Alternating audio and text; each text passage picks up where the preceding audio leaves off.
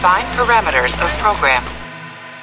Olá, eu sou a Bruna Mata, dubladora da Chile, e você está ouvindo um podcast da Rede Track Brasilis.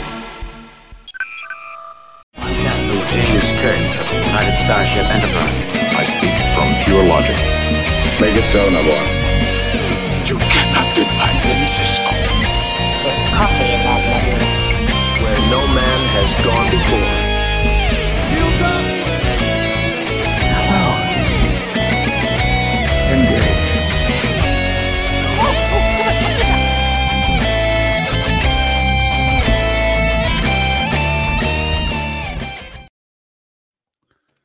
Olá, muito boa noite, seja muito bem-vindo a mais uma edição do Trek Brasilis ao vivo. Hoje vamos falar do terceiro episódio da primeira temporada de Star Trek Strange New Worlds, Ghosts of Illyria. Um episódio centrado na número um, na nossa Una Tim Riley, com muitas revelações sobre ela e sobre outros personagens. Para bater esse papo comigo hoje, estão a bordo o Gustavo Gobi, o nosso resenhador oficial de Strange New está meio atrasadinho aí com as resenhas, mas ele é o resenhador oficial. Bem-vindo, Gustavo, boa noite. Valeu, Salvador, boa noite, boa noite a todo mundo. É, eu acho que, pô, esse episódio veio para mostrar que a número um, né, tem nome e sobrenome. Agora ela tem e tem história para contar. Isso é muito bom. Vamos comentar aí. É isso aí. Também está aqui, voltando depois de um longo e tenebroso inverno, Ana Rosa Leme, abrilhantando aqui com esse coração verde vulcano para falar de Spock e muitas outras coisas. Muito bem-vinda, Aninha. Obrigada, Salvador. É um prazer estar aqui retornando, né? E voltando da pós um longo e tenebroso inverno em um tenebroso inverno, porque está muito frio por aqui. É isso aí. Aqui em São Paulo tá dando uma folguinha. Você tá em São Carlos, né? Sim. São Carlos, Sim. interior de São Paulo, um pouquinho mais frio. Aqui tá dando uma folguinha. Gustavo tava em Maceió, agora tá tendo que se adaptar ao clima paulistano, tá sofrendo um pouquinho. É verdade. Mas, mas nada tão grave quanto o que aconteceu a bordo da Enterprise na semana que passou. Vamos falar desse episódio, gente. E começando, como eu sempre gosto de começar, pescando a partir da ideia do Anson Mount de que Star Trek é, e Strange New Worlds em particular é sempre sobre a grande ideia da semana. Eu quero saber de vocês qual foi a grande ideia da semana nesse episódio, na visão de vocês. E vou começar com a Ana, que está há mais tempo sem vir aqui bater um papo com a gente. Fala aí, Ana, o que, que você sentiu? Qual é a vibe? Qual é a mensagem desse episódio? Nossa, então, é, eu poderia quebrar esse tema em duas partes, que eu acho que eu vou fazer, porque senão eu vou dar spoiler do meu carimbo do Dini. é, então vamos lá. A parte 1 um dessa grande mensagem é. Eu, eu, gosto de pensar muito sobre o título, né? Porque as coisas não são nomeadas em histórias, personagens e títulos, não são dados à toa, né? Então, é, o episódio chama Ghosts of Illyria, Fantasmas de Illyria. Então, a gente tem o, o, os fantasmas, né? Num primeiro momento ali, como aqueles seres não corpóreos, né? A gente pode interpretar como seres não corpóreos, corpóreos que são os colonos, né? Que eles encontram. Mas, se a gente for um pouquinho mais fundo ali na interpretação, a gente vai ter que a federação volta a Ilíria, né, que é um, um povo que usa alteração genética, que para a federação é um tabu. Então, eles têm que se encontrar com os seus fantasmas, né? Então, pensando o fantasma como a, o, um sinônimo de assombração, como aquilo que coloca medo, né? A gente tem o tabu e o preconceito, né? Então eu acho que tem. E, e a partir daí a gente também pode divagar um pouco mais, que depois eu vou falar mais um pouquinho, sobre o que. Uh, é uma reflexão sobre a justiça, né? Sobre o que é justiça, porque tem muitas quebras de, de regras da federação, né, que eles ficam discutindo ou não, mas basicamente o que eu acho que é o grande tema é, é isso. É isso aí, eu acho que você foi na veia, quero ouvir do Gustavo, mas para mim é isso, é preconceito, você falou a palavra-chave, é um episódio que fala muito de preconceito e aceitação, na, no meu entender, foi o, que eu, foi o que eu senti, foi o que eu captei, quero ouvir do Gustavo, como é que ele viu esse episódio aí?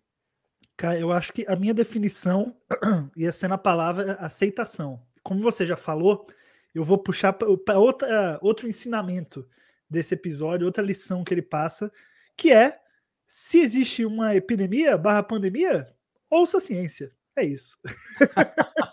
não é difícil, não é difícil. Star Trek tá mostrando há 56 anos aí que não é difícil.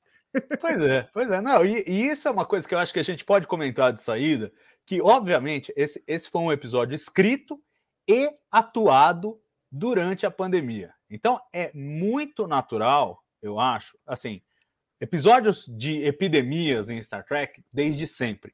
Mas o que eu senti aí nesse episódio em particular, que é um, um digamos, uma herança dessa fase dificílima pela, pela qual passamos, é a questão do linguajar, das estratégias, do modo de lidar com as coisas, né? E é engraçado assim algumas coisas, por exemplo, é, no meio do episódio, é, quando eles decidem fazer o isolamento, né? Então usam a expressão lockdown e em seguida é, aquela coisa: quem está no seu no seu dormitório permanece no seu dormitório, quem está em trabalho vai ser separado em zonas de trabalho específicas. E o curioso é o seguinte: enquanto eles estavam filmando isso, eles estavam vivendo exatamente isso na produção, porque a produção foi quebrada em unidades também, toda aquela coisa para evitar se aparecesse algum contaminado para não vazar no resto da produção cada unidade no seu quadradinho, os atores trancados nos hotéis enquanto não estavam no, no set filmando, um procedimento muito rigoroso de controle ali. E, então, quer dizer, é, é, a, é a arte imitando a vida, né? Muitas vezes a gente tem a vida imitando a arte, nesse caso é a arte imitando a vida, e a gente vê uma história que é bem comum eh, em Star Trek, a epidemia, mas se apropriando de conceitos científicos que a gente ouviu muito falar nesses últimos dois anos, rastreamento de contatos, lockdown, é, isolamento, é, estratégias para identificar de onde vem aquele patógeno, o que está rolando. Muito, muito inspirado pela, pelo que rolou nesses últimos tempos. Você não sentiu isso, Gus? Quando eu ouvi lockdown, eu falei, ah, esses caras estão falando comigo. Pois é, cara, eu acho que assim, talvez até a nossa pandemia vivida na Terra, né, entre os anos 2020 e espero que 2022 seja o último, pode ter ajudado cientificamente a frota estelar no futuro a estabelecer os protocolos como lidar com a epidemia barra pandemia aí. E como a Lúcia destacou aqui nos comentários, ninguém dentro da Enterprise virou jacaré. Então eu acho que foi uma lição. Quem, quem ainda não entendeu que em uma pandemia, epidemia, deve-se seguir a ciência e os protocolos estabelecidos, né? Lidar de maneira inteligente. Agora, com Star Trek, talvez vai poder entender, né? Se não entendeu, em 56 anos, claro. É, eu, eu teria um certo cuidado de fazer essa predição que a Lúcia fez, porque o próximo episódio é com os Gorns. Então, Olha, é vai saber se não foram jacarés é transformados depois gente não é sabe. Verdade. A gente não sabe. Então vamos tomar um pouco de cuidado. Mas, mas, mas falando sério, Ana, é claramente uma história que eu, eu não diria que ela foi inspirada pela pandemia, mas eu acho que ela foi ilustrada pela pandemia. Quer dizer, para os roteiristas que normalmente precisam pesquisar e, e fazer consultas com cientistas para usar o melhor vocabulário e a era uma coisa que já estava já tava treinada, né? Infelizmente na Enterprise todo mundo obedece aos protocolos, pelo menos até ficar maluco e começar a correr atrás de luz, quebrar a cabeça no vidro, etc. é, Ana, queria te perguntar é, sobre a, o, o, o desenvolvimento dessa história e se te remeteu a outros lances do passado. Porque é engraçado, todo episódio de Strange New Worlds, e você está participando pela primeira vez aqui com a gente, eu sempre sinto uma vibe de um ou dois episódios clássicos. E eu queria saber se você teve essa sensação já de saída com esse episódio, teve alguma referência mais, mais específica? Assim, é, eu acho que só assim para acrescentar, eu acho que depois que a gente também vê um episódio sobre a pandemia em Star Trek, depois de passar por uma pandemia, a gente vê também com outros olhos, né? É, mas eu acho que eu, eu, eu logo de cara, assim, que eu vi, nossa, vai rolar uma pandemia, eu lembrei de The Naked Time, da série clássica, né? porque não tem como não lembrar da série clássica, porque Strange New Worlds bebe muito né, da, dessa fonte que é a série clássica. E também porque é um, é um começo da série, né? O terceiro episódio. E, e The Neck Time também foi um dos primeiros episódios, se não me engano. Foi o. Foi logo depois foi do o... piloto, né? Que, que foi ao ar, eu acho que uma coisa assim, ele, né? Ele, ele foi, acho que, o quarto a ser exibido e o sétimo a ser filmado contando os dois pilotos. Então seria o quinto a ser filmado sem os, sem os pilotos. Então, assim, eu na hora eu, eu lembrei assim dessa vibe do Naked Time, eu falei assim, agora só falta essa essa epidemia fazer todo mundo ficar meio maluco, que foi o que realmente aconteceu, né? Que tava todo mundo viciado em luz ali, né? E, e assim, dado a isso, eu, eu achei interessante, eu gostei de lembrar assim da, da série clássica, né? Foi foi uma boa volta ao passado, assim. É, eu, eu tive um pouco essa sensação de que a, a, primeira metade do episódio é The Naked Time, só que feito com um pouquinho mais de cuidado e um pouquinho mais de sofisticação. Então, por exemplo, é. É, e eu queria perguntar, vou perguntar para o Gus também.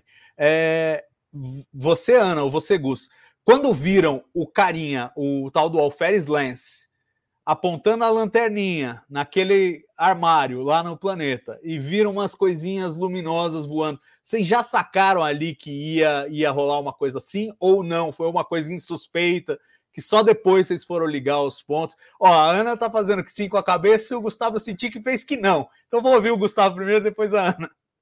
Cara, eu acho que, acho que depois que tudo acontece, eu acho que você fica, ah, tá, ah, tá, tá, é aquilo, sabe? Você meio que conecta tudo. Mas assim, como eu tava super imerso assim na aventura, e eu não sou também de estar tá tentando adivinhar o que é que vai acontecer no episódio, sabe? As coisas vão acontecendo e eu vou assimilando, rola um pouco um tempo para acompanhar uma coisa com a outra e tal, mas eu não fico racionalizando enquanto eu assisto. Então, realmente, da primeira vez que eu assisti, aconteceu e eu só fui só fui absorvendo. Então, eu não, não fiz a conexão, não. Mas quando acabou e eu fui processar o episódio, eu falei, é, realmente tava, tava ali a dica. e você, Ana, para você foi um alerta imediato?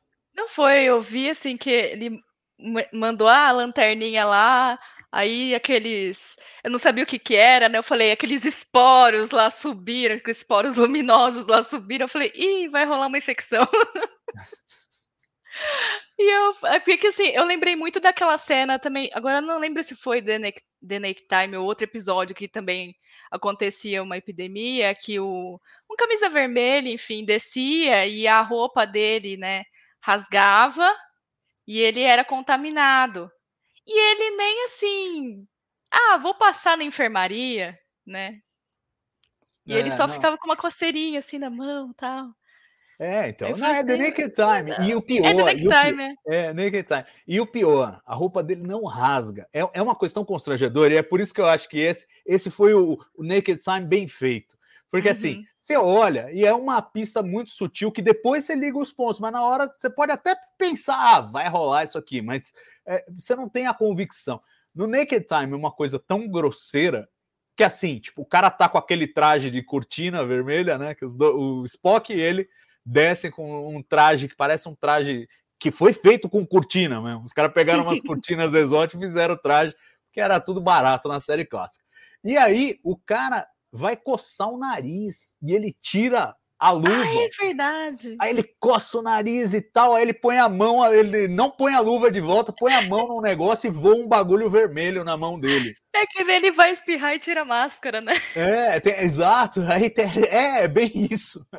Eu, de novo, a gente tá treinado hoje em dia, falar, pô, não, máscara tal, né? Não adianta você coçar o nariz, tirar. É, mas é, é, E assim, era tão grosseiro que o ator que fez o episódio e eu me lembro que eu fiz isso, no, eh, contei essa história no Revisitando. Ele chegou pro diretor, que era o Mark Daniels, e falou: Mas, mas isso é muito idiota.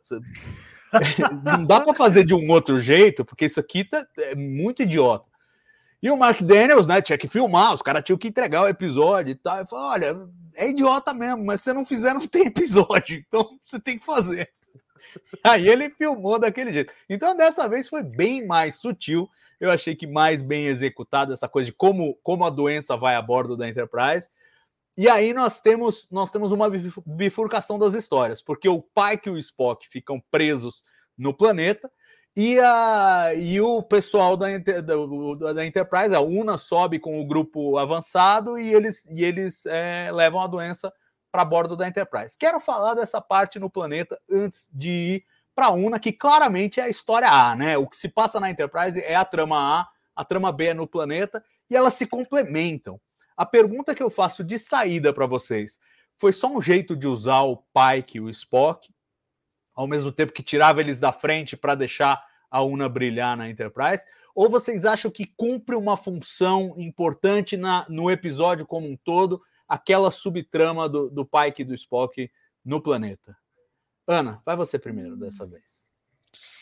Eu acho que a, a grande parte mesmo, assim, porque eles colocaram o, o Spock e o Pike nessa trama B, vamos falar assim, foi realmente para dar mais palco para a UNA, né? Para desenvolver a UNA, porque a gente já veio aí de dois episódios já desenvolvendo o Pike com essa questão que ele sabe o futuro dele e tudo, mas desenvolvendo algum personagem, né? Seja a Lan, seja o Hura, né? E o Spock, bom, o Spock já está bem desenvolvido, né? A gente tem 50 anos, aí mais de 50 anos de canon, e aí série clássica, segunda temporada de Discovery, então assim, é claro que eu, como boa fã do Spock, sempre vou querer saber mais do, do Spock, mas é, eu acho que assim não tem necessidade, não tem tanta urgência de se desenvolver o Spock agora. Então meio que deram ali para eles uma trama B, né? Para poder focar na, na UNA e um pouquinho também no, no doutor, né? Também que ele tem ali, é, ele não é o, o, foco ali, o central, mas ele também tem ali um, um desenvolvimento, ele também cresce, né? Ele vai de zero para para sabermos alguma coisa, olha só, ele tem uma família, ele tem um, um passado, né? É isso aí. E, e, e, Gus, bom, a, Ana falou do Spock, eu realmente sinto a mesma coisa. A gente conhece muito o Spock, mas sempre me encanta o quanto a gente vê o Ethan Peck canalizando o Spock do Leonard Nimoy, que eu achei que foi pesadamente bem feito nesse episódio. De vez em quando a gente olha para o Ethan Peck e a gente acredita que ele é a versão mais jovem do, do Leonard Nimoy. Realmente me impressionou. Queria saber é, de você a sua opinião dessa, dessa trama aí do, do Pike e do Spock e desse aspecto do Spock também. Cara, eu gostei da trama em si, mas eu ainda acho que eles não precisavam ter feito isso para poder dar protagonismo à Una nesse episódio, entendeu? Eu, eu não. Porque apesar da, da trama, dessa trama B, ser útil ao contexto geral do episódio, eles claramente foram colocados é, é, de lado para que a UNA tenha o comando ali da Enterprise e ela protagonize o que está acontecendo ali, entendeu? E eu não curti isso, não curti. Eu acho que a UNA poderia ter sua história desenvolvida, ter mostrado tudo que mostrou, mesmo com Pike e Spock diretamente envolvidos na situação da Enterprise. É possível ela protagonizar, personagem se destacar, tendo o Pike e o Spock, que são os outros dois protagonistas, ali no mesmo contexto, entendeu? Então, é, é, eu curti o que foi feito, mas talvez eu não teria feito do mesmo jeito. E aí é uma questão muito de alinhamento, de, de expectativa para a realidade, enfim. Mas eu acho que dava para ter feito uma trama B deles dois dentro da Enterprise, não sei, uma trama B com outros personagens para aprofundar, pega e desenvolve um pouco a Chapel, não sei. Mas eu não curti. Parecia um pouco que eles realmente, ó, vamos, vamos tirar esses dois protagonistas aqui, deixar realmente só ela, porque assim a gente, né, tira o, o holofote do, do caminho e deixa só nela. Eu, eu senti um pouco disso. Foi, é meio, foi meio que inevitável para mim. Eu teria mudado isso realmente. Talvez seja o único ponto realmente negativo do, do episódio para mim. A trama bem em si não foi ruim, mas eu acho que afastar os dois personagens da Enterprise é, não, não é obrigatório para a gente conseguir focar na UNA. É, eu em certa medida concordo contigo. Eu acho que é, dava para ter feito a mesma história. Vamos supor, eles sobem, eles ficam contaminados. Você mostra uma cena louca de um de outro, eles são os primeiros a apagar e a história continua normal, porque a gente sabe que na Enterprise só ia sobrar a Una mesmo, que é imune. Então não, é. ia de toda forma aí. Mas eu não deixo de me encantar com o que rolou no planeta, primeiro por valores de produção, porque senão a gente estaria num bottle show que passa o tempo inteiro na nave, não tem nenhum ator convidado, não tem nenhum espetáculo visual mais sofisticado. Então, vale para dar uma arejada no episódio, eu acho. E, e, segundo, porque ele ajuda a contar, e o pessoal está comentando, a Lúcia é. comentou aqui no, no, no, no, chat, porque ele faz um paralelismo com a história a, a, bordo da Enterprise, que é justamente a noção do preconceito, né? Só que enquanto no planeta a discussão é do preconceito que se tem com os ilirianos de uma forma geral, na Enterprise a gente vai ver isso de forma muito específica com alguns personagens, não um, mas alguns personagens, né, que são trabalhados. E de novo, acho que é, uma coisa a se ressaltar nessa, nessa escolha é, é a capacidade que eles estão tendo de, embora fazer um, um episódio focado em um personagem ou em dois personagens, eles estão dando cenas saborosas para todo mundo. Até Ortegas, que apareceu super pouquinho nesse episódio, teve pelo menos aquela cena engraçada com o Lance se despindo lá no corredor e tal. Então, que, que foi, Ana? Ai, eu fiquei um pouco. Me deu coisas essa cena, porque eu falei, gente, assim, vocês foram para um planeta que vocês não sabem muito bem, né? Tudo bem que tem os biofiltros e tudo. Aí a pessoa tá agindo de um jeito meio estranho, e se você vai lá e toca na pessoa. Sabe? É. Me deu, me deu uma coisa assim, mas por que você tem que tocar na pessoa, senhor? Né? Não, quais as chances de ser uma. Tudo bem que era pela luz, né? Ia ser tudo bem, né? Mas a pessoa não vai saber. Mas, assim, grande chance de ser algo por contágio, né? De toque, né? Foi assim, por quê? Você podia tomar esse cuidado, né? Eu fiquei meio.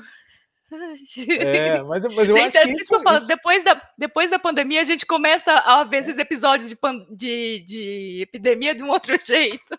É isso que eu ia comentar. Eu acho que o reflexo é muito mais nosso do que nós é. estamos vivendo do que eles lá, porque a rigor nem, ela nem sabia que ele estava contaminado com alguma coisa. Ele só deu uma surtada no corredor. E aí, primeiro ela falou: oh, tá, tá meio louquinho, tudo bem. A hora que ele quebrou a cabeça no, no vidro, ela falou: não, isso aqui não tá normal. Aí ela chamou a emergência médica, mas tem aquele instinto de você ajudar a pessoa, né? Você é, vai tirar o cara lá do negócio. Então, assim, mas eu acho que tem esse nosso reflexo, mas é muito mais nosso do que do episódio. Eu acho que sim. ela, tudo bem. Mas é que eu, eu fiquei assim, meu Deus, não, não, não coloque a mão nele, não coloque a mão nele. Mas, velho, o, o, episódio tem um naked time, né? É verdade. Olha aí. não, e, e, e, não, eu acho que ele é bem The Naked Time. A, a, ponto de a primeira metade eu falar, tá, é legal, é divertido, mas eu já vi essa história. Né? A, a primeira metade, a vibe minha foi um pouco essa. É, eu achei que estava faltando originalidade, porque até o lance do Naked Time, da loucura, era diferente aqui, mas tava todo mundo louco aí. Todo mundo começou a fazer loucura. O, o Hammer quis transportar um bagulho do, do manto do planeta para ele tomar um solzinho. Os outros criaram uma simulação de sol lá no, nos aposentos da Aurora. E, tipo, estavam tomando sol de um jeito que nunca ninguém tomou. então, e, e a Laan mais tarde vai, vai tentar é, desligar o, o, a contenção do núcleo de dobra lá só para tomar um sol também. Então, tipo, tava todo mundo louco, mas de uma forma mais explicável do que. Né? Se o Naked Time era uma coisa tipo, ah, tá todo mundo meio bêbado, era, era a vibe daquele episódio. Aqui não, aqui era muito específico e eles, eles tiveram uma. Eu achei uma sacada muito legal essa coisa do patógeno viajar por luz e estimular é, as pessoas a buscarem luz para transmitirem o, o patógeno com mais facilidade. Meu filho assistiu comigo e falou: mas é possível isso, um vírus passar por luz? Eu falei: Não, que a gente saiba, não. então, assim, ainda, não, é é, não é cientificamente, é, digamos, é, concreto, uma coisa que a gente sabe que existe, mas ainda assim a ideia, a sugestão, eu achei muito bacana. E, e, e a correlação com vitamina D, né?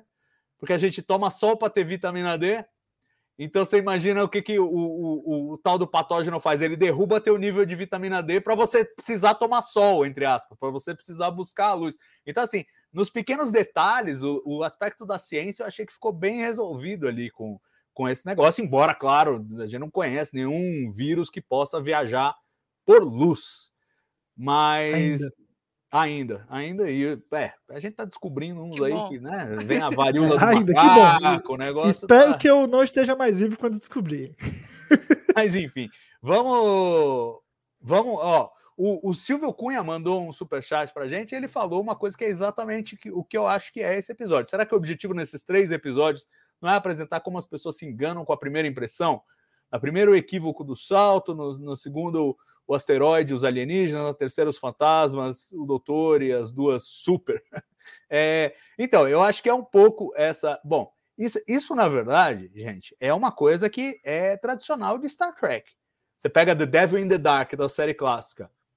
É o monstro que está matando os mineradores e tal, e de repente não era um monstro, era uma mãe protegendo a cria, né? Você tem outros episódios de Star Trek que fazem essa mesma reversão, né?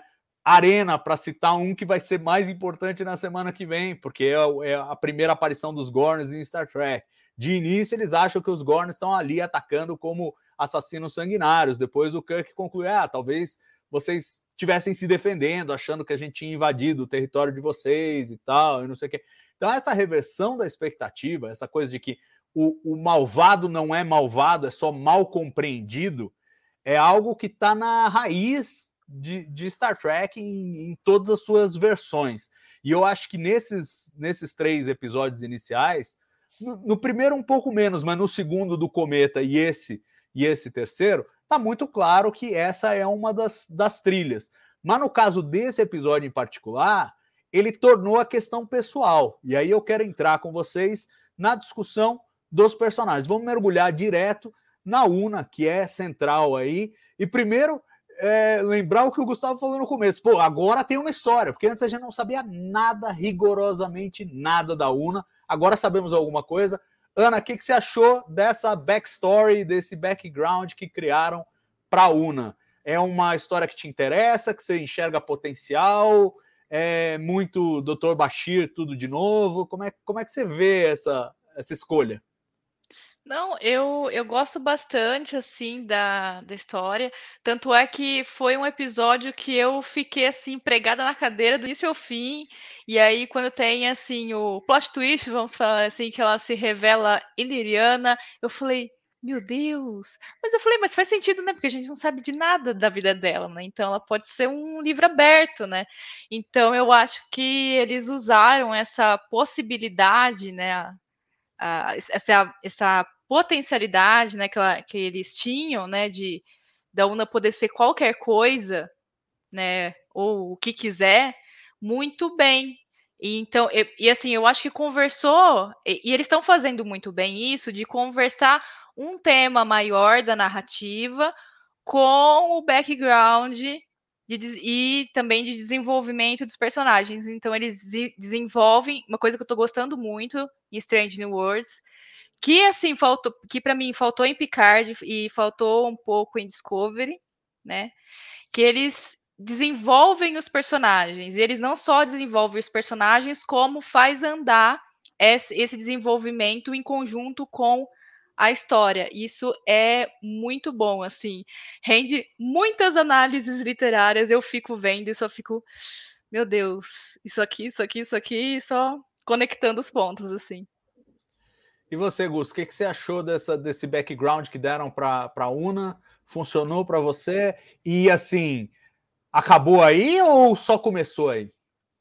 Pô, segundo a Rebeca Romain, só começou, né? É, quando ela deu entrevista para o Tech Brasilis, ela falou, né? O episódio 3 vai ser bem interessante, vocês vão descobrir mais sobre a Una, vão ver que ela tem uma história e que agora ela vai ser explorada, mas isso não acaba na primeira temporada. Pelo jeito, na segunda vai ter mais história aprofundando nela. E eu gostei, eu gostei. Eu acho que o, o, o fato, assim, o fato dela ser Iliana, eu acho, eu, eu não, não, me agradou muito, porque a gente, como a gente já tem na nave um Anunin Singh, que já tem essa, esse aspecto, né? São, são, parece humano, mas é um humano evoluído. Já, já existe esse debate dentro do personagem da Laan. E aí você traz isso um pouco também para a Una, né? Porque ela, enfim, parece humana, mas ela tem algumas algumas coisas ali que são, é, para não dizer aumentadas, né, aguçadas, enfim. É, então eu acho que acaba sendo muito similar. Eu acho que o fato da Una ser de uma raça que ela não reportou a frota estelar e ela passou anos e anos servindo e, e escondendo aquela verdade, eu acho essa linha muito legal para personagem. E acho que o episódio ele faz muito bem, cria muito bem essa história. É, não, sei, não sei se a melhor solução para assim, a personagem ser mais única mesmo é, é, é torná-la Iliana, mas eu, no geral, curti muito e eu acho que eles podem é, tornar a personagem, essa, essa narrativa, uma coisa mais única mesmo da personagem na próxima temporada, né, nas próximas aventuras. Mas no geral gostei. Eu acho que a personagem merece muito. Eu acho que, pô, ela, né, todo mundo sabe, tava lá em The Cage, no piloto original, ela só teve 14 minutos, depois ela voltou em Discovery, a gente pensou, pô, será que agora vai? Também participação super pontual, pouquíssimas falas, estava ali mais como um ajudante do, do pai, que a gente não vê ela se desenvolver muito. Chegou em short tracks, deu para ver um pouco mais, né? Deu para ver que ela sabe cantar, por exemplo, né? Ela tem, porra, é ela e o Spock no elevador, ela recepcionando o Spock chegando na Enterprise. É maravilhoso aquele episódio de short tracks. Ali a gente vê um pouco mais dela. Mas agora é de verdade que nós vemos o passado, nós vemos os interesses dela, nós entendemos o que se passa ali na cabeça dela, né? Então, é, no geral, eu achei assim muito, muito empolgante. Eu acho que tem muito ainda a ser explorado dessa personagem, muito, muito, muito, muito, e consequentemente do próprio planeta. Pois é, é, isso é uma coisa, e eu quero que a gente abra essa caixa aí, ilirianos, e faça uma discussão sobre ilirianos em particular, mas antes eu queria pegar carona numa coisa que você falou, porque eu gostei desse plot twist que eles mandaram, que é um plot twist, digamos assim, é, é, é, é um plot twist do especulou que os fãs faziam antes de conhecer a série. Todo mundo estava cantando que essa história ia ser da Laan todo mundo estava cantando. E aí eles fazem quase um, um, uma meta-mensagem aí, né? Porque eles usam, ó, é o, pre, é o seu preconceito com a Nunyan Singh que está se manifestando nisso aí. No final, ela não só não é uma aumentada, como ela sofreu a infância inteira, a vida inteira, por ser é, descendente do Khan, né? E paga por isso. E aí faz essa reversão de expectativas que isso eu achei muito legal. Primeiro, eles criarem uma relação, Ana, entre a Laan e a Una, que a gente vê desde o começo. E aí, essa sensação de traição, porque a, o, o, o que a, fez a Laan sofrer a vida inteira por ser é, perseguida e, e, e, sofrer bullying, porque era é, tinha esse sobrenome do Khan, na verdade era o que a Una devia ter passado, mas não passou porque escondeu o seu passado, inclusive dela. Eu queria saber o que, que você achou dessa reversão de expectativas com relação a Laan e, e, e claro, do, do a, a, como é que você vê essa relação dela com a Una e, e se tem mais material para ser minado aí dessa, desse, dessa discussão toda de é, mudanças genéticas, intenções e incompreensões. Uhum.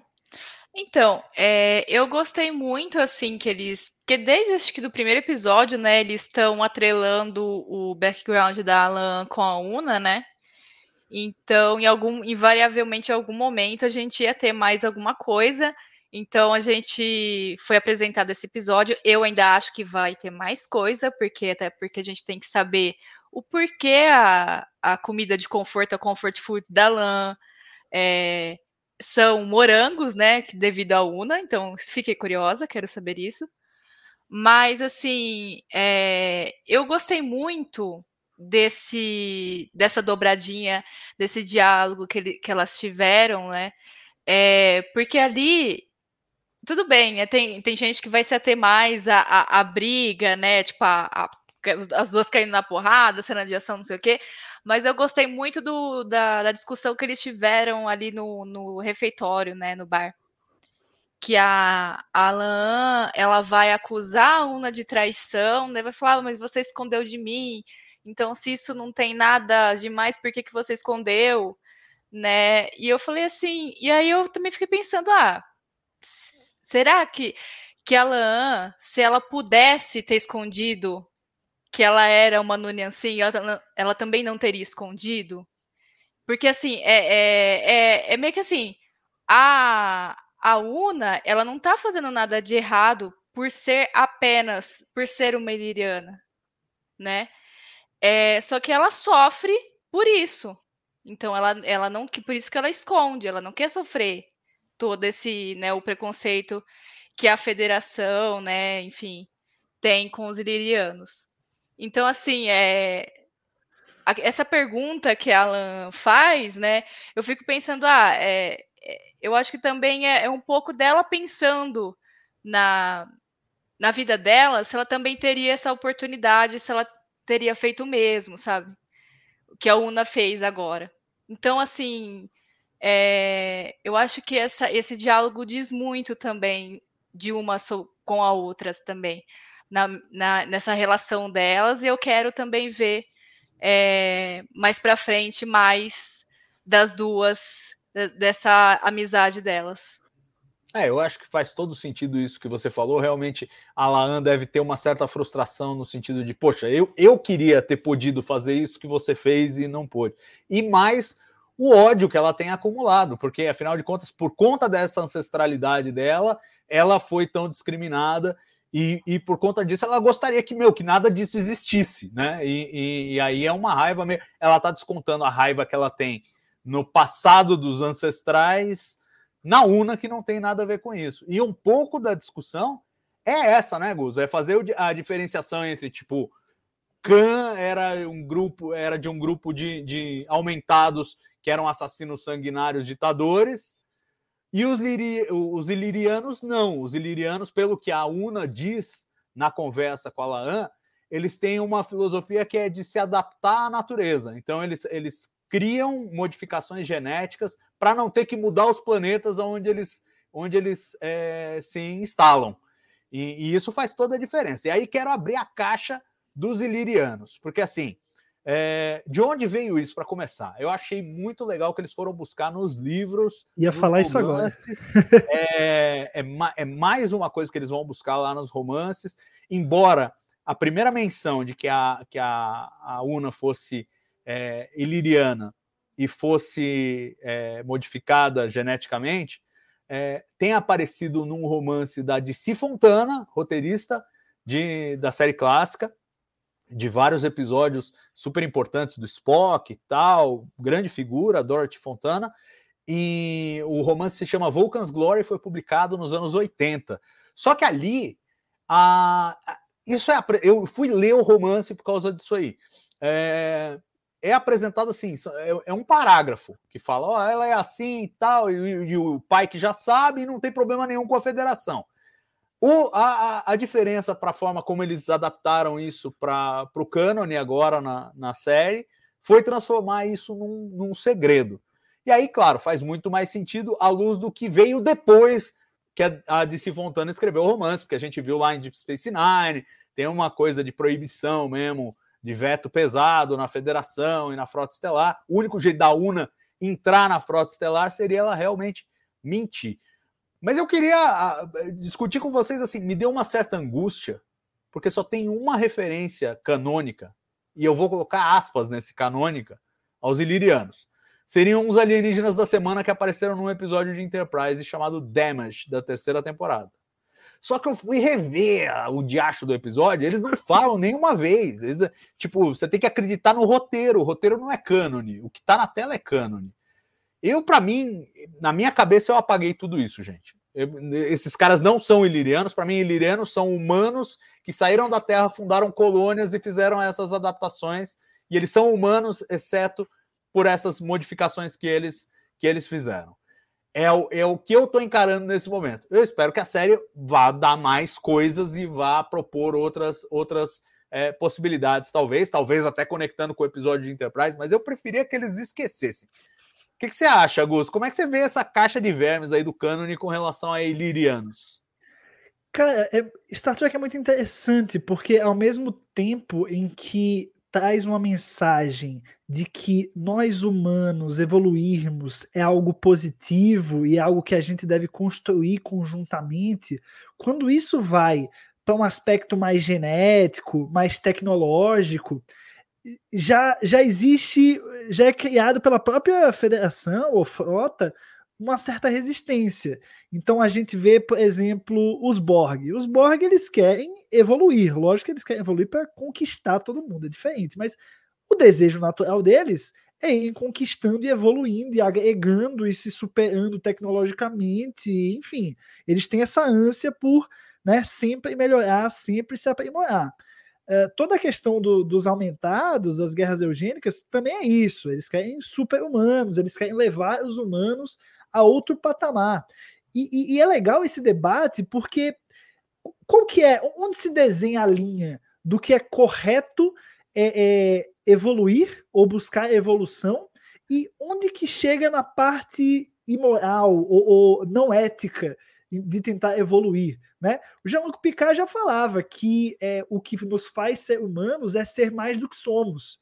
Então, assim, até que ponto a humanidade, ou aí você vai para os Elianos, Borg, aumentados, enfim, é, é, por que, que a, a vontade de crescer, de ser melhor de uns é vista como aceita e de outros não? Onde se desenha essa linha? Eu acho esse debate fascinante. É um debate que a própria humanidade vai ter muito em breve. Eu acho que nós, como humanidade, já estamos, na verdade, utilizando a tecnologia para suprir alguns problemas, saúde, enfim. Mas vai chegar um momento que as pessoas vão querer colocar implantes né, tecnológicos, como a gente, sei lá, vê o Rutherford lá em, Lower Decks, enfim, é algo que vai acabar acontecendo aí. E aí, qual é o limite disso? Onde a gente desenha essa linha? E eu tô com você, Salvador. Eu também interpreto os ilianos meio como humanos que deixaram e resolveram seguir uma outra cultura. Inclusive, dei uma pesquisada. Existe uma ilha na nossa terra. É uma região é, noroeste dos Balcãs. Então, assim, quem sabe, né? No futuro, essa galera aí não tem uma cultura tão própria e acabou juntando geral numa nave só e falar: ah, vamos para outro planeta, vamos viver lá. A Terra não é mais para a gente. Quem sabe, não sei. Mas eu acho esse debate muito interessante. E, e é bom lembrar também que o, os tais lianos é, é, lá em Enterprise, eles tinham muito um jeitão, parecia mais Klingon que humano, né? Então eu, eu também não considero muito, não. Mas, enfim, acho todo esse debate muito fascinante. Não tenho a menor conclusão para ele, porque nós não temos uma conclusão para toda essa jornada da número um. Acho que vamos ver, vamos nos aprofundar é, nessa raça ainda, mas eu já gosto dessa, dessa colocação, porque eu gosto muito desse debate entre do que aceito ou não nós humanos tentarmos sempre evoluir. É, pois é, eu acho que é, é um debate da ordem do dia, e, e, e Ana, me parece que os caras estão meio que preparando o terreno para fazer essa discussão na série, que é uma discussão pertinente para nós humanos agora do século XXI que discutimos isso. Você fala, ah, é uma coisa para. É para agora já. Existem discussões sobre é, quais são os limites éticos de você manipular o genoma humano, é, aquela questão entre é, tratamentos que você mexe com células somáticas, ou seja, células do organismo adulto, versus as células germinativas, que aí, se você causa uma alteração, vai passar aos descendentes, e aí é, uma, é um outro nível de, de, de digamos, de manipulação e de, e de barreira ética, porque uma coisa é você mexer em você mesmo e acaba em você mesmo. Outra coisa é você mexer os seus filhos, seus netos, seus bisnetos, todo mundo vai ter a mesma modificação que você introduziu. Tem uma série de discussões, a coisa dos bebês engenheirados, né? O fato de que hoje, com marcadores genéticos, em princípio, pelo menos pela tecnologia, você pode, num, num processo de fertilização in vitro, escolher os embriões que vão ter olhos azuis e cabelos loiros e, um monte de coisas fúteis que podem é, se misturar com coisas importantes. Que é, às vezes você fala, não, não tem uma certa uma doença genética, e, e aí você faz a seleção de acordo com o que não tem e tal. Então, assim, tem mesmo uma linha ética para ser caminhada, e me parece que a série vai propor essa discussão, Ana. Quando o Pike naquela cena fantástica, quando a Una vai lá, basicamente, pedir pinico para ele, falar: olha, fiz bobagem, agora tenho que entregar, tá aqui minha, minha insígnia, vou embora. Ele fala: não quero nem saber, você é, é melhor primeiro oficial da frota, você vai ficar aí mesmo, deixa comigo, eu mato no peito e boto na grama. E aparentemente ele vai ter que matar no peito e botar na grama em algum momento, que eles vão ter que explicar o que aconteceu aí nessa missão da Enterprise. E aí a Frota Estelar vai, vai querer, vai, vai perguntar. Você acha que é uma, é uma avenida que eles vão explorar? E pergunto mais além: vamos conhecer Ilíria, propriamente dita? Nossa, seria interessante se a gente conhecesse Ilíria mesmo, né? Ah, eu acho que, que é uma coisa que eles, que eles vão explorar sim. Inclusive, esse, esse tema, né, esse, essa discussão de onde está ali a linha tênue, né, foi um, um ponto-chave do episódio, né? Eu acho que aquela história do, do, do doutor no final que ele conta para a menina, né, para a filha dele, tem sintetiza um pouco essa questão, né? Que ele fala assim: ah, tinha aquela pedra de mercúrio, né? Que se você é, que se caísse em mãos erradas, é, poderia destruir o universo, mas se caísse em boas mãos, poderia é, fazer um bem para a Terra, né? Então, assim, eu acho que no fim das contas, o que, o que define, né? Assim, falando em Star Trek, né? Essa questão ali da, da engenharia genética é, é a intenção, né?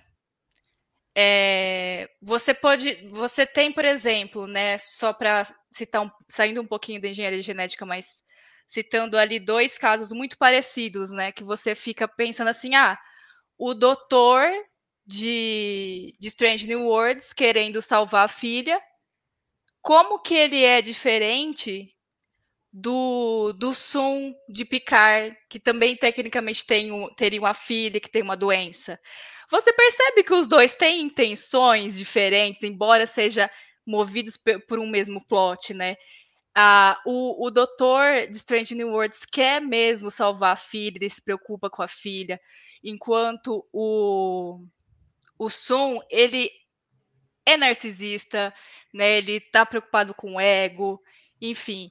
Então, assim, há que se analisar né, cada, cada caso, né?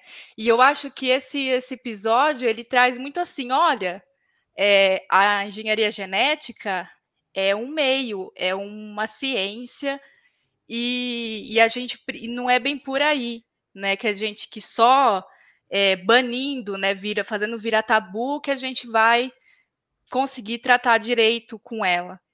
É, a gente tem que olhar de volta, né? E, e ver cada caso. O, o Sum, é, o Sum, o Khan é uma coisa, ele queria usar para dominação.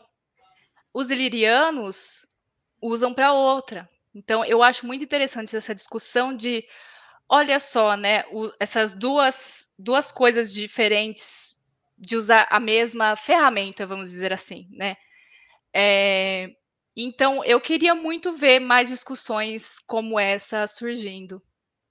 É, eu, eu acho que eles vão explorar e vamos combinar. O pessoal tá absolutamente fissurado na história do Khan, porque tá pipocando referência ao Khan em tudo quanto é canto. tudo quanto é canto, né? É, pois é, porque o Sung mesmo parece ter uma relação com o Khan. Lá tem a pastinha Projeto Khan e tal, e agora é, aparece a Laan, e eu acho que a Laan também tem coisas a contribuir nessa, nessa discussão, né? nesse, nesse, nesse meandro aí. O Salvador. Porque é, realmente, é, é, é, o que o Gustavo falou, a gente não sabe a resposta, a gente não sabe qual é o caminho.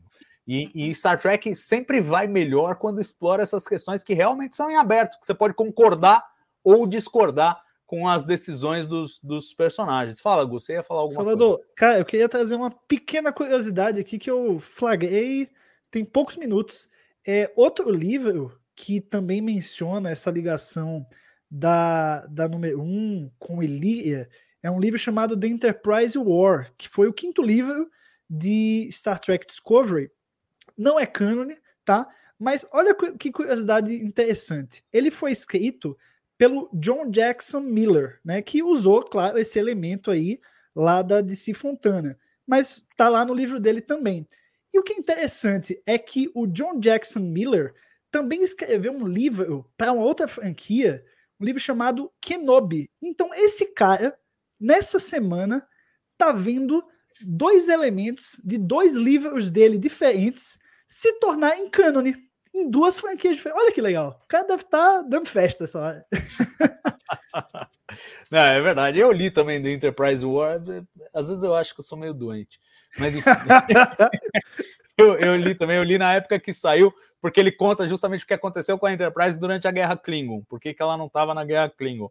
E aí também menciona que a, que a, que a Una foi criada numa colônia iliriana, que é o que ela fala aí, né? Mas é, a distinção, eu acho, entre o que a gente viu lá e o que se vê aqui é que entre criada em uma colônia iliriana e ser efetivamente uma iliriana, tem essa distância que eu acho que deve ser a distância que está faltando no registro dela lá no, na base de dados da Frota Estelar. É esse detalhezinho que não, não é só que eu fui criado, eu sou também. é. Então, é, canonizar, agora, né? Vamos canonizar 100%. É, pois é. Não, eu acho. E, assim, é muito legal, volto a repetir, muito legal que eles estão indo buscar essas referências. Claro, adaptando de acordo com as necessidades do que da história que eles querem contar e também das possibilidades que o cânone oferece, porque essas histórias que estão em romances, em quadrinhos, muitas vezes elas são inconsistentes com o próprio cânone, porque depois o cânone passou por cima delas, ou, ou elas são inconsistentes entre si. Então você tem que fazer escolhas. A Una, por exemplo, tem vários nomes no, no cânone. A gente recentemente publicou na coleção Trek Brasil sobre Early Voyages, a série de quadrinhos da Marvel que explorava a, o, as aventuras do Capitão Pike na Enterprise, e a Una lá chamava Tenente Robbins. Porque eles tiveram que inventar um nome e ela não chamava Una, chamava Robbins. E nunca entregaram o primeiro nome dela lá naquele, na, naquele quadrinho. Então, assim, são coisas que é, o pessoal vai pescando, mas eu acho muito legal que eles bebam dessa fonte, porque assim é gente que investiu boa parte do seu tempo é, estudando Star Trek mesmo, né? Para escrever, pô, DC Fontana, você vai buscar uma referência da DC Fontana num romance. É fantástico, é muito legal. Malucos igual a gente. É, exato, que eles estão antenados, são malucos iguais a gente. Eu acho isso muito positivo e para o futuro da série muito interessante o que, que pode é, brotar mais além dali. Mas agora eu quero retomar um pouco a discussão do ponto de vista estrutural, porque, como eu disse, a gente teve metade do episódio que foi meio tipo aquela coisa meio convencional.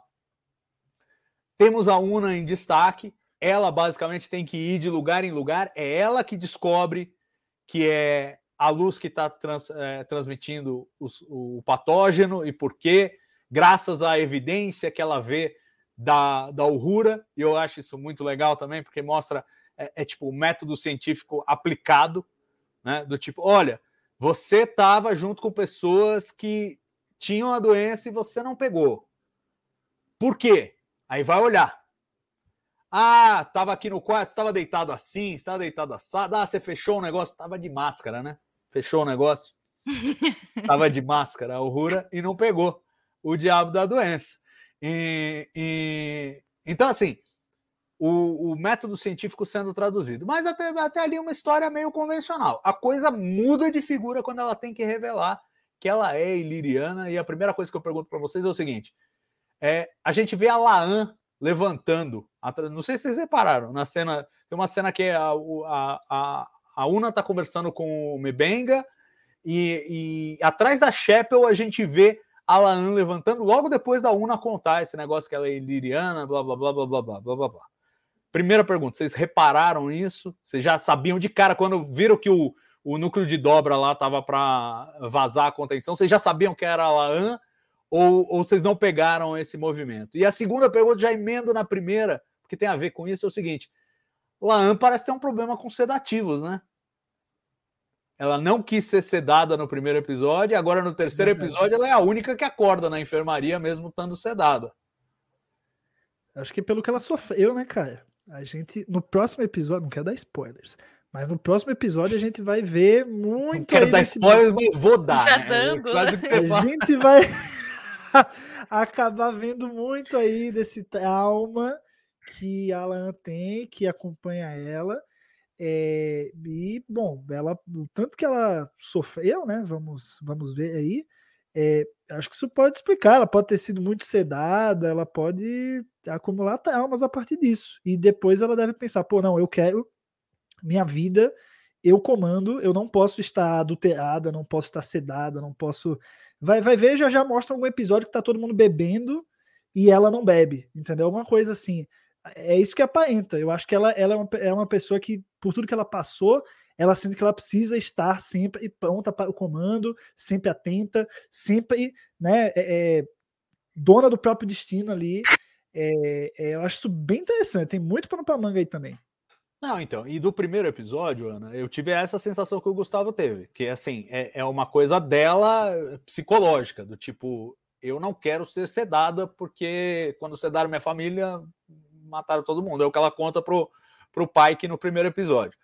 E mas nesse episódio parece que é algo mais, é, vai além do psicológico e entra no fisiológico, porque ela, ela acordou quando ninguém acordou. Você acha que tem, tem, tem alguma coisa? Eles estão plantando aí uma sementinha para algo que vai aparecer mais adiante? Ou é só tipo, ah, era uma coisa do plot e tal, e ficou nisso mesmo? Ah, eu não sei. Então, é... eu, eu, eu tinha visto que alguém tinha se levantado, não tinha visto que era Laan.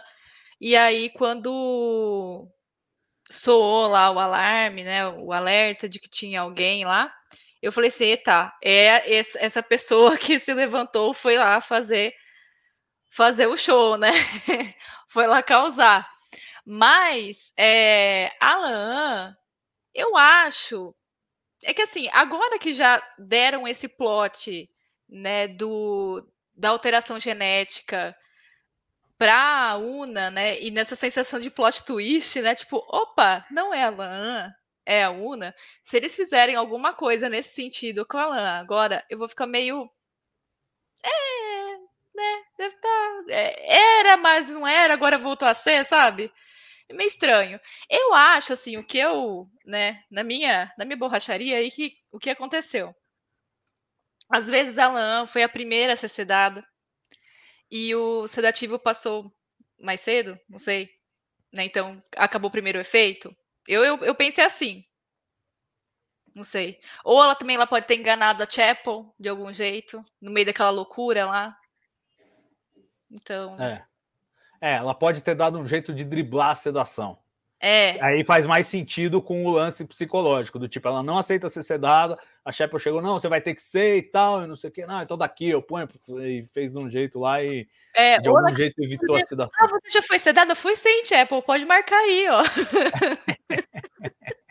pois é, mas aí tá igual controle aqui de vacina, as pessoas tomando 18 doses e ninguém percebendo, né? Mas tudo bem. Ai, ai.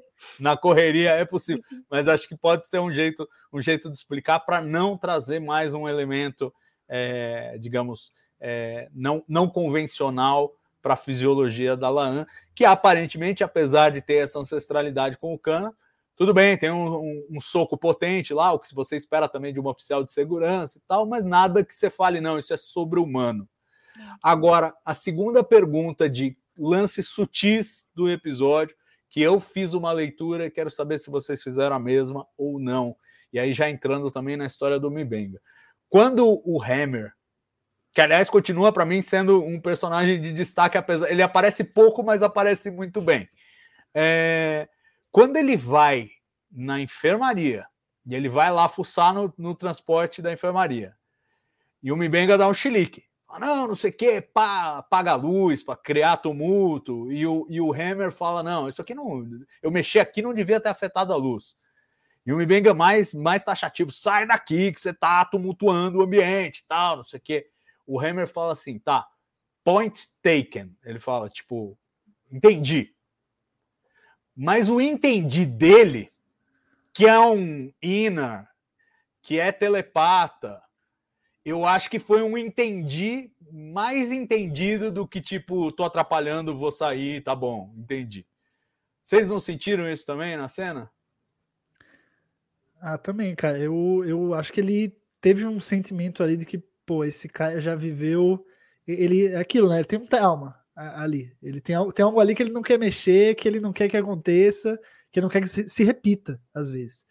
É, e, eu, e eu acho que ficou um gostinho de quero mais nesse aspecto também aí do, do Benga. Porque assim, para mim, eu, eu gosto muito dessa cena, mas eu acho que, já que você mencionou o Hammer, eu preciso falar. Para mim, a melhor cena é quando do Hammer é quando a onda tá carregando ele e levando lá heroicamente, né? Em câmera lenta, separa, tu fala, meu Deus, que mulher! Essa porra, bate palma, fantástico. Pra mim, aquela é a melhor cena do Hammer nesse episódio. oh, coitado do Hammer. Ele sendo carregado feito um saco de batata. Exato, ele nem tava Mas a cena lá. foi linda. É. Ele, ele cumpriu muito bem o papel ali de ser o saco de batata da onda. Pra mim é tão obviamente um boneco que ela tá carregando que é a hora, é a hora que quebra a suspensão da descrença. Pra mim é... é... Dá pra perceber é, que... as pernas deles, sei lá, tão, tão mais magras, sei lá. É, falta assim. bunda, falta É bunda no isso. Hammer. É, ali, ali não me convenceu, não. Embora eu, eu tenha, em compensação, adorado a cena que veio imediatamente antes. Não só o lance dele, dele querer transportar o negócio do manto lá e tal, e não sei o quê, mas a reação da Una atirando nele e ele e tonteando ele na, na beira do, do, da plataforma de transporte, aquilo é muito série clássica, gente. O barulho do, do phaser é série clássica, a forma como ele cai, é tudo série clássica. É muito é, é, impressionante, porque assim, parece que chamaram um cara que faz coreografia de série clássica, porque o jeito que ele cai ali tonteado na plataforma, para mim deu uma vibe muito, muito série original. Então eu, eu, gosto muito dessa cena e gosto muito do Hammer, todas as sacadas que ele tem. E, eu, e, e assim, du, em duas cenas ele parece perceber mais do que mais do que aparenta. Numa que eu acho que é a que está mais por baixo, que é essa com o Mibenga, e tem uma outra que é muito bem sacada também, que a que a Una tá lá enchendo o saco dele, e ele fala: "Eu consigo perceber a sua expressão". tipo, eu sou cego, mas eu vejo você. E ela fala: "Eu sei que você consegue". que eu acho que é também uma pista para dizer, olha, esse cara ele percebe as coisas mais do que ele dá a entender. Ele, ele opera num nível que, assim, não, para eu conviver com todo mundo aqui eu tenho que ser discreto, mas eu tô sacando tudo. É a vibe que eu tenho dele. E eu quero, e eu quero ver mais disso. Eu quero, eu quero que isso desabroche em algum momento. Vai ter que ter um episódio do Hammer, né? Eles estão fazendo o um episódio de cada um, uma hora vai ter que ter o, o do Hammer. E quero que, que tenha link com Enterprise, viu? É, seria legal. É, de novo, os caras ficam plantando essas coisas, a gente quer voltar. E é engraçado, tem um pessoal, o pessoal do Track Movie que eu ouço sempre, só não, é, é, novos mundos, visita lugares novos. Eu falo, mas pô, mas é quase novo esse, a gente quase não viu. Tem uns caras tolianos, os Gorns, a gente quase não viu, é quase novo. Vamos usar um pouco também, acho que ajuda a expandir o, a mitologia e tal, mas tem gente que acha meio tabu, que, ah, não, faz coisa 100% nova. Eu gosto que usem essas referências e usem o universo. E claro que se você põe um, um inner na, na, na Enterprise, você vai ter que explorar isso, né, pô? Pois é, eu, eu, eu gosto muito desse tipo de alien, que ele já foi mencionado, ele já apareceu, mas ainda tem muito a se falar. Então vale a pena voltar ali, puxar, pega ali na série clássica, como você falou, os Gorn, puxa ali e fala: não, vamos desenvolver isso aqui, vamos dar um contexto. E o melhor esse tipo de coisa pode deixar a série clássica ainda melhor. Você pode ver a série clássica com novos olhos depois de ver novos episódios de Star Trek. E, e eles ficam ainda melhores. Então, assim, é, eu, eu acho que é uma experiência da gente assistir e lá voltar para reassistir, definitivamente ver com novos olhos e, e vir comentar o episódio, sabe? É, é tudo é muito fascinante, eu acho isso. Eu acho que é, o poder de você, dentro da, da arte em si, de você conseguir, com novos elementos, ressignificar o que foi construído por outra pessoa há 56 anos, eu acho que isso não tem preço. Eu acho que eles estão fazendo isso muito bem.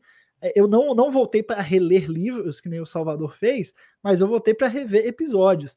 E você vê como o Strange New Worlds faz questão de dar aquela costurada que costura cada centímetrozinho, não deixa nada solto. Então é muito bacana mesmo. Eu, eu sou 100% do time aliens mencionados, usados pouco e que merecem mais, mais desenvolvimento. Pois é, a, a, você falando isso me lembrou que a Ana é uma especialista nisso. Ela escreveu vários artigos muito legais de releituras da série clássica à luz do que a gente viu em Discovery. Ana, você acha que assim, Strange New Worlds é Discovery vezes três nesse, nesse aspecto de propiciar releituras da série clássica? Ou não? Você acha que está no mesmo nível? Ou, ou e, e, assim, o que, que você gostaria? Você gostaria de mais desses exercícios? Ou tipo, não, foquem em coisas novas, vamos lá ver os ilirianos que a gente nunca viu, deixa os Gorns para lá. Como é, que, como é que você vê isso aí? Ah, não, eu sou a pessoa da releitura, né? Eu quero que esses ali citados, porém não desenvolvidos, agora sejam desenvolvidos, né?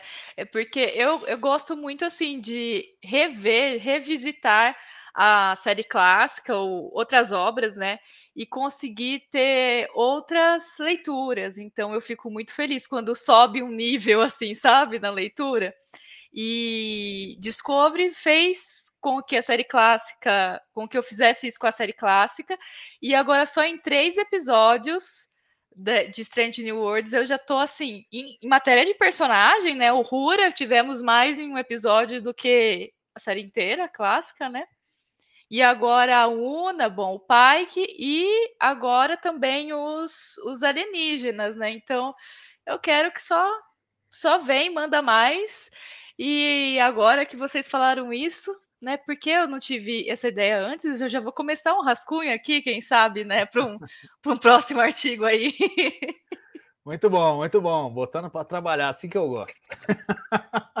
Mas olha só, é, e claro, nesse, nesse espírito, não só raças alienígenas, não só contexto histórico da época da série clássica, mas a gente também está aprofundando os personagens. Você mencionou o Rura, tivemos Una, que não, não tínhamos nada praticamente, e tivemos o Mibenga também. E eu quero ouvir de vocês o que vocês acharam do que foi revelado neste episódio.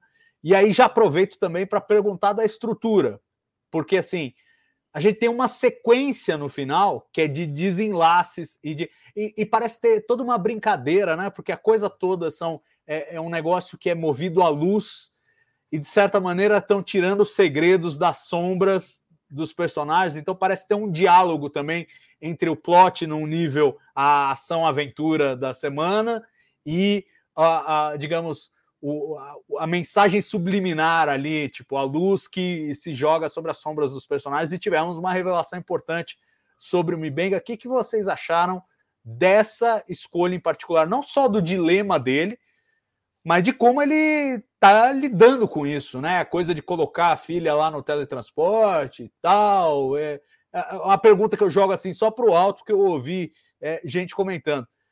Se isso é possível, não deviam usar para todas as pessoas que estão com doença terminal na federação? Não vai ter uma falta de teletransporte, porque todo mundo vai usar o buffer para não deixar as pessoas morrerem enquanto não aparecer a cura? Não é a, não é a nova criogenia isso aí? Ai, ai. Haja energia, hein? Para armazenar é. todo mundo.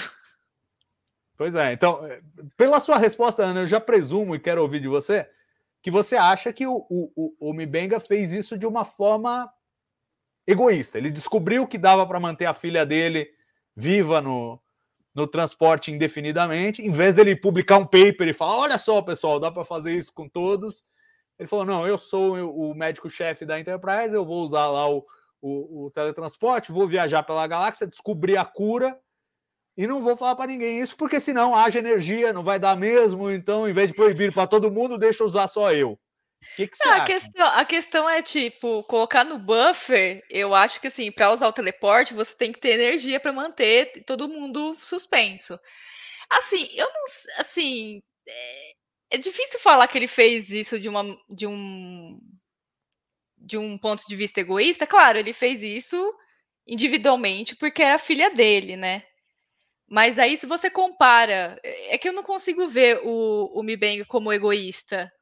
Porque ele realmente ele, ele tem uma empatia, ele quer salvar eh, um outro ser humano, que tudo bem, ele tem ali um, um vínculo né, afetivo.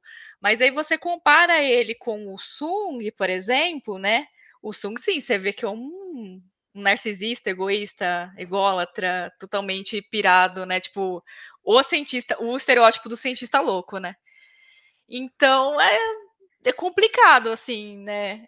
É, eu, e eu, eu gosto dessa, dessa, desse dilema dele, porque a gente se vê, se vê muito assim nele, né? Então, e, e, e a gente chega no, no, na questão de a gente se vê no personagem, humaniza o personagem e o personagem cresce com isso, né? E eu acho que foi muito legal eles já terem apresentado esse, esse dilema do, do doutor, é, porque assim foi uma troca, né?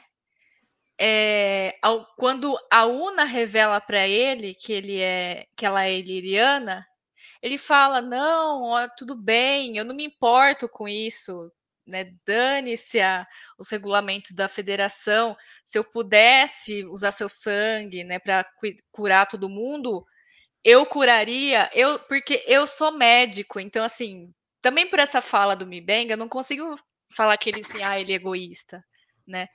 E, e aí quando tem ao contrário, né? Aí a Una vai descobrir um, um segredo, né? Vai, como você mesmo disse, vai colocar à luz um, o segredo dele. Ela também entende, né? Ela escuta ele do, do mesmo jeito que, que ele escutou ela, né? E fala: não, então, se esse é o problema, a gente te dá aqui uma fonte de energia direta e problema resolvido. E eu acho que futuramente, né, se ele descobrir a cura para essa doença que a filha tem, aí ele sim publica num paper, né? Aí mais pessoas vão poder se beneficiar. Então. Mas vai contar, mas quando ele publicar, ele vai contar que ele esperou todo esse tempo usando o teletransporte lá e o buffer e tal, e não sei o quê. E... Aí não sei, Porque, aí não sei assim, se vai precisar desse detalhe também, né? Isso aí é uma coisa que, em princípio, eu não pensei, eu, eu, realmente não me ocorreu, eu, não, não, não, passou pela minha cabeça imaginar essa coisa. Ah, não, ele pode estar tá sendo egoísta, ele pode ter descoberto um jeito de manter as pessoas em animação suspensa e não está revelando. Aliás, por que não animação suspensa mais clássica mesmo? Por que não meteu num é. tubo de criogenia e tal, alguma coisa nesse sentido, em vez de usar o teletransporte? Mas enfim, é, como Star Trek sempre usou o teletransporte meio como tipo, ah, é a mágica para consertar doenças médicas na crise da semana, e semana que vem é, não, não tem problema nenhum. Basta lembrar, o Gus, que é fã da, da série animada, tem Lorelei Signal, que termina com, com o teletransporte resolvendo, tem a Natural Selection na nova geração, também o teletransporte que resolve. É, então já é uma já é uma tradição o teletransporte entrando como é, um dispositivo mágico para resolver crises médicas. Então não, não, me incomodou num primeiro momento. Mas se você fica pegando e, desmanchando cada linha, você vai encontrar isso. Mas eu quero dar a palavra ao Gus para fazer uma defesa apaixonada do Dr. Mibenga, porque a gente sabe que ele é fã do Babs e ele não vai deixar ninguém falar mal do Dr. Mibenga neste, nesse podcast aqui, nesse programa. Jamais, jamais. Mibenga mora no meu coração, entendeu? E eu acho que assim, cara, a gente nunca pode julgar nós humanos, né? Não podemos julgar até onde vai um pai para salvar seus filhos, entendeu? Um pai e uma mãe para salvar seus filhos. Então, é, realmente me impressionou o método utilizado, vamos dizer assim. Não acho que isso seja legal, não acho que isso seja ético, mas assim, ele está fazendo e isso foi apresentado e pô, será que ele vai enfrentar um, uma, uma, corte marcial? Não sei, será que ele vai ser julgado por isso? É, é, é, esse aspecto que me pegou muito. Não foi nem se ah, a filha vai sobreviver, se não vai sobreviver, se vai dar certo, se não vai dar certo. É mais como a frota vai lidar com isso. Ela vai entender que é um ato né, é, é súbito e de desespero de um pai ou vai julgar o cara pelo que ele fez, pela tecnologia adotada, pelo, enfim, a lei que ele infringiu. É, eu, eu quero muito ver o desenvolvimento disso. E eu gostei que, que o Hammer simplesmente parou assim e falou, é, como você falou, point taken, né? Tipo assim, beleza, ele tem uma coisa aí, ele, né? Não, não, vamos, não vamos mexer nisso agora. Até a própria série falando, não, apresentamos isso aqui, mas não vamos explorar agora, não. Ó. Entendido? Fica para a próxima. Então, mas eu acho que tem um debate muito interessante aí sobre e até que ponto né, a gente pode ir para salvar uma vida, o que é que a gente pode fazer, é, e pensar também que ele, ao fazer isso, pode estar negligenciando, de certa forma, a própria nave. né? A gente não sabe a consequência disso, de deixar uma pessoa ali é, é, suspensa. Você não sabe como que isso pode afetar a nave, quanto tempo que ele faz isso, enfim, é, eu pelo menos não consigo imaginar. Então, eu, eu acho que tem um plot que pode muito interessante para ser desenvolvido a partir daí, de verdade. E por enquanto, estou, né, até que se prove é, culpado, para mim, Benga, né, é, é um ato de um pai desesperado para salvar sua filha. Então eu vou passar esse pano aqui, pelo menos por enquanto. Ah, acho que você está fazendo muito bem. O, o, o, Silvio Cunha mandou um, um superchat para a gente. Obrigado, Silvio. Ele fala cego, mas não bobo, falando do, do Hammer. E ainda pergunta: o som do teletransporte, quando ele usa o transporte médico, como, é, como suporte, é da Prime. São muitos detalhes. Bom, isso é enfim, o que os caras estão. Nós estamos no universo Prime, isso vamos deixar claro. Agora, se eles usaram o, o, o barulho, se tudo bem usar isso, eu acho que está tudo consistente, inclusive nas inconsistências, que são típicas do que a gente viu é, no universo Prime no passado, o uso de, de teletransporte. Agora, pegando o carona numa outra coisa que a Ana falou, e que eu acho que diz respeito à estrutura desse final, e que é porque funcionou para mim esse final, a despeito dele parecer ser meio desconjuntado em algum momento, é, é que assim é, é, tolerância gera tolerância e preconceito gera preconceito. Né? Então você tinha uma cadeia de preconceitos na nave que estava oculta porque estava todo mundo escondendo os seus segredos. E quando você gera um, um, um, um lance de tolerância, isso vai produzindo uma reação em cadeia em que todo mundo vai abrindo espaço para aceitar o outro. Né? Então, primeiro o Pike, que está lá para analisar os ilirianos, e descobre que a história deles é trágica, na verdade, que eles queriam se juntar à federação, que eles estavam dispostos a abdicar do que eles eram para se juntar à federação, e isso eu acho que é uma coisa que a gente tem que falar aqui também, mas é, e isso cria uma empatia nele, do tipo, ó, eles, eles foram severamente mal compreendidos, ele diz. E aí ele sobe para a nave, a Una vai se entregar para ele e ele mostra esse gesto de tolerância, fala que bobagem, isso aí não tem nada a ver, eu te conheço há anos, você é uma ótima oficial, não... isso aí deixa que eu resolvo com a frota e vai ficar por isso mesmo. No que faz esse gesto com a Una, a Una vai fazer o mesmo gesto com o Mibenga. Fala, ó, oh, não, eu entendo o seu drama, e aí entro no que o Gustavo falou e concordo 100%, 100%, que assim, ninguém é objetivo quando diz respeito ao seu filho. Ninguém disse isso melhor do que Sarek em Jornada nas Estrelas 3, A Procura de Spock, quando ele responde a Tilar: A minha lógica é incerta no que diz respeito ao meu filho. Ele faz qualquer negócio e pais e mães fazem qualquer negócio pelos filhos, não tem jeito. É, é parte da natureza humana, é parte é, do que nós somos. E o Mibenga faz isso e ele tem uma resposta de tolerância, porque vem nessa, nessa escada. Né? E a única que ainda não está 100% resolvida, mas que dá um sinal de que vai ser resolvida, é com a Laan. Né? Que a Laan meio que perdoa, mas não perdoa, mas já está perdoando, pega um moranguinho aqui vai ficar tudo bem no final. É, esse, é, esse é o tom da conversa lá.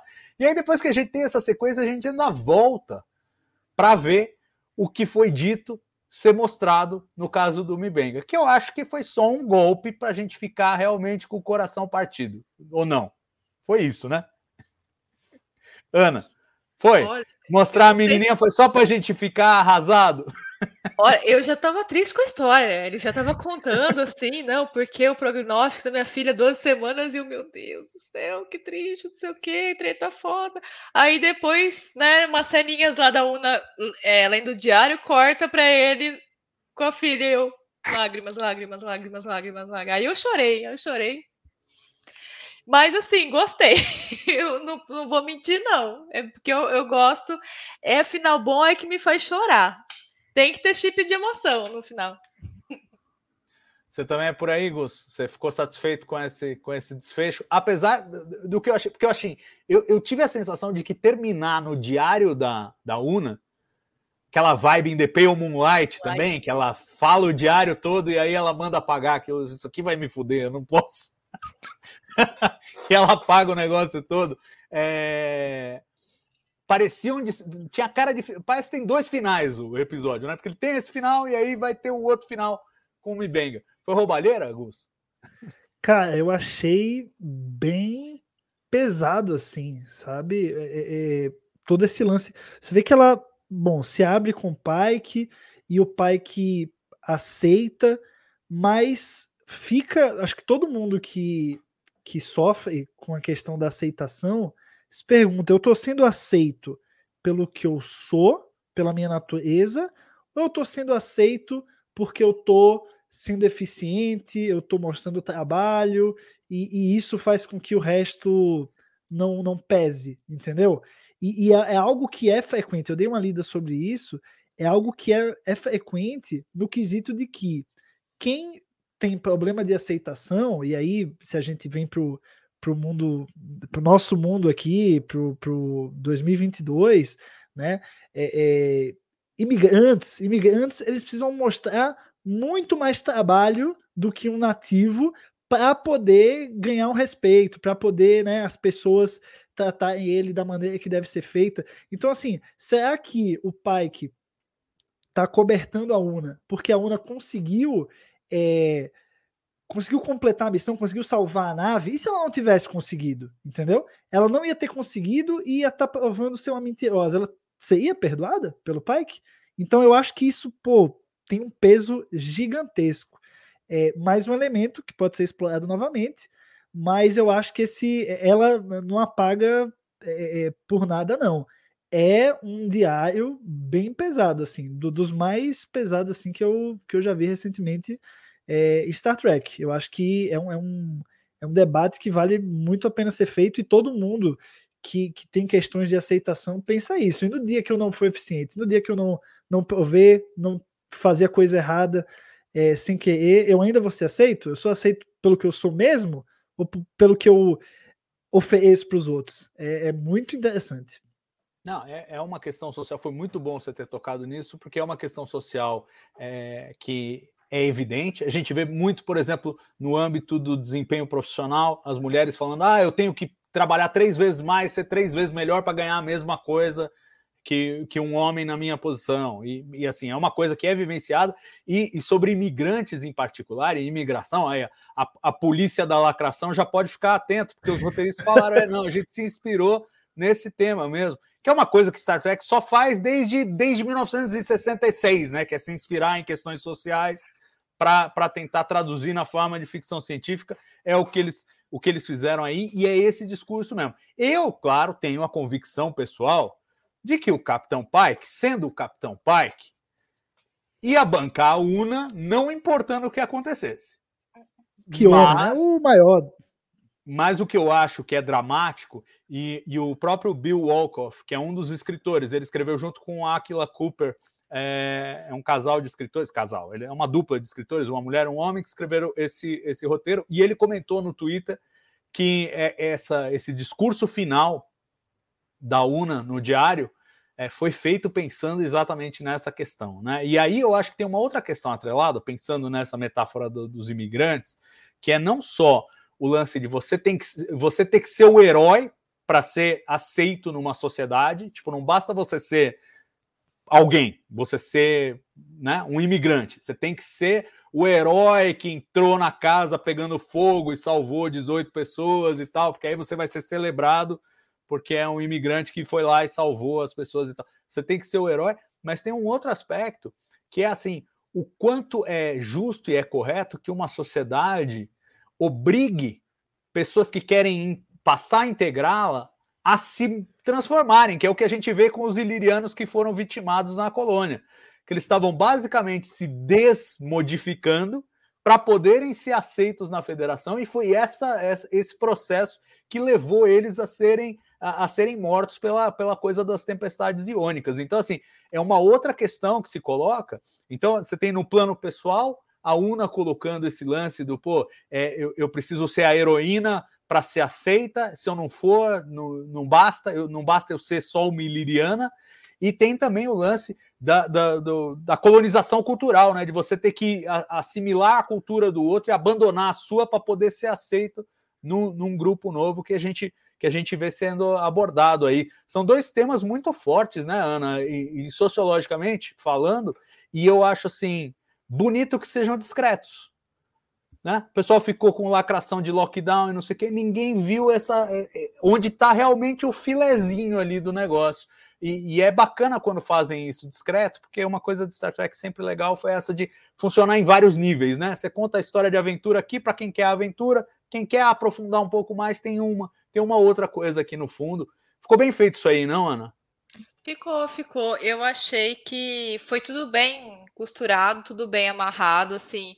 O, o tema, assim, vamos dizer assim, né, mais superficial, que faz mover a história, corre bem, né, em paralelo com a história dos personagens que que dá essa aprofundada, né, que também leva, né, é, essas discussões é, que Star Trek usa a ficção científica, né, para de metáfora, né, para refletir a nossa sociedade. Então eu, eu gostei bastante assim desse desse episódio no geral, tô para falar que foi assim meu top Star, é, sei lá, top 10 Star Trek de todos os tempos assim. E não não sei se é o número 1, mas tá no top 10. E assim, eu, eu gostei assim dessa dessa fala, dessa fala, né, dela falando assim: "Ai, quando é que eu vou poder ser só uma iliriana, né?" Eu também tive essa só né, para contribuir também meus dois centavos com isso. Eu também tive essa mesma impressão que você teve, Salvador, de que o pai que também iria fazer a mesma coisa se a missão, nesse caso, tivesse dado errado, por toda a questão de amizade que ele tem, né, e se criou com a Una. Mas aí é o triste é você pensar que que mesmo ela tendo alguém que que ame ela, e eu, quando eu falo ame, vocês, seus chipeiros de plantão, não é nesse sentido que eu estou falando. É, no sentido de, tipo, outros tipos de amor e amizade caem nisso, é que, tipo, ela não, ela não consegue, tipo, pensar por um momento que o pai que genuinamente poderia estar tá só falando isso porque ele, ele gosta dela, ele é um amigo dela, assim, né? Então sempre tem aquela dúvida que vai comer ela por dentro. Nossa, isso é muito triste. Isso é muito triste. É, não. Pois é, mas, mas eu vou mais longe. Eu acho que se fosse um iliriano X, o pai que é o pai, que ele é, é. ele é a justiça personificada, ele não seria injusto. Eu não acredito é, é, no pai que cometendo uma injustiça. Claro, quando você inclui a amizade, você inclui uma outra camada, que aí, é, aí assim, ele vai pro pau até as últimas consequências por aquela pessoa, independentemente do justo ou do injusto. Mas, de qualquer maneira, eu acredito no senso de justiça dele. Eu acho que isso também é um pouco do sabor de Star Trek, você ter o líder que tem aquela clareza é, ética, né? Do, do, que é certo e do que é errado. Tanto que é uma, é uma conclusão a que ele chegou ainda no planeta. Ele percebeu, eles foram muito mal compreendidos, ele fala, dos ilirianos. Então, ele já tinha essa percepção muito antes de descobrir que era uma questão pessoal, que, é, que a UNA tinha um envolvimento com essa trama. O Marcelo Dorizotti faz um comentário aqui, manda um superchat, obrigado Marcelo, e ele fala, esse episódio não deu vontade de assistir outra vez, porque eu me perguntava, pois ele demonstra um lado das pessoas que ninguém gosta. E eu acho assim, parte do trabalho é você mostrar que assim, pessoas vão ter contradições. Seres humanos completos vão ter contradições, vão ter dificuldades, vão ter dilemas, vão ter escolhas. E eu acho que assim, as escolhas que foram feitas nesse episódio, nenhuma delas é, eu, não, eu não seria capaz de recriminar. Que a Una escondeu ser iliriana para poder fazer parte da frota estelar. Que o, o Mibenga protegeu a, a, a filha é, de um jeito que ele achou que não ia causar problema, mas acabou causando problema. Mas ele não, ele, ele, se ele tivesse essa consciência, ele jamais teria feito isso. Se ele soubesse que ia dar problema e que ele ia pôr em risco a nave inteira, ele não teria feito isso mas sem saber. Então, assim, eu vejo que todos eles vêm de uma posição de inocência. E, e, e, muito mais buscando corrigir uma injustiça, a injustiça de perder uma filha criança, a injustiça de não poder seguir com a sua vida e com o seu sonho porque você veio do lugar A ou você tem a genética B, né? E, e, e por conta de circunstâncias sociais, eles têm que fazer escolhas que violam regras. E aí é aquela história, é a diferença entre a lei e a justiça, né? E isso, isso é, é, é fundamental. E eu acho que esse episódio fala fala um bocado sobre isso também, entre tantas outras coisas. É um episódio muito, muito rico em 45 minutos, hein, gente? É, não dá para dizer que não é, não. É, eu quero fazer o seguinte: vamos fazer os momentos. E aí eu quero fazer uma brincadeirinha com vocês de fazer o ranking desses três primeiros, como é que foi para vocês. Mas vamos primeiro com os momentos, vamos começar pelo momento carimbo do Dini.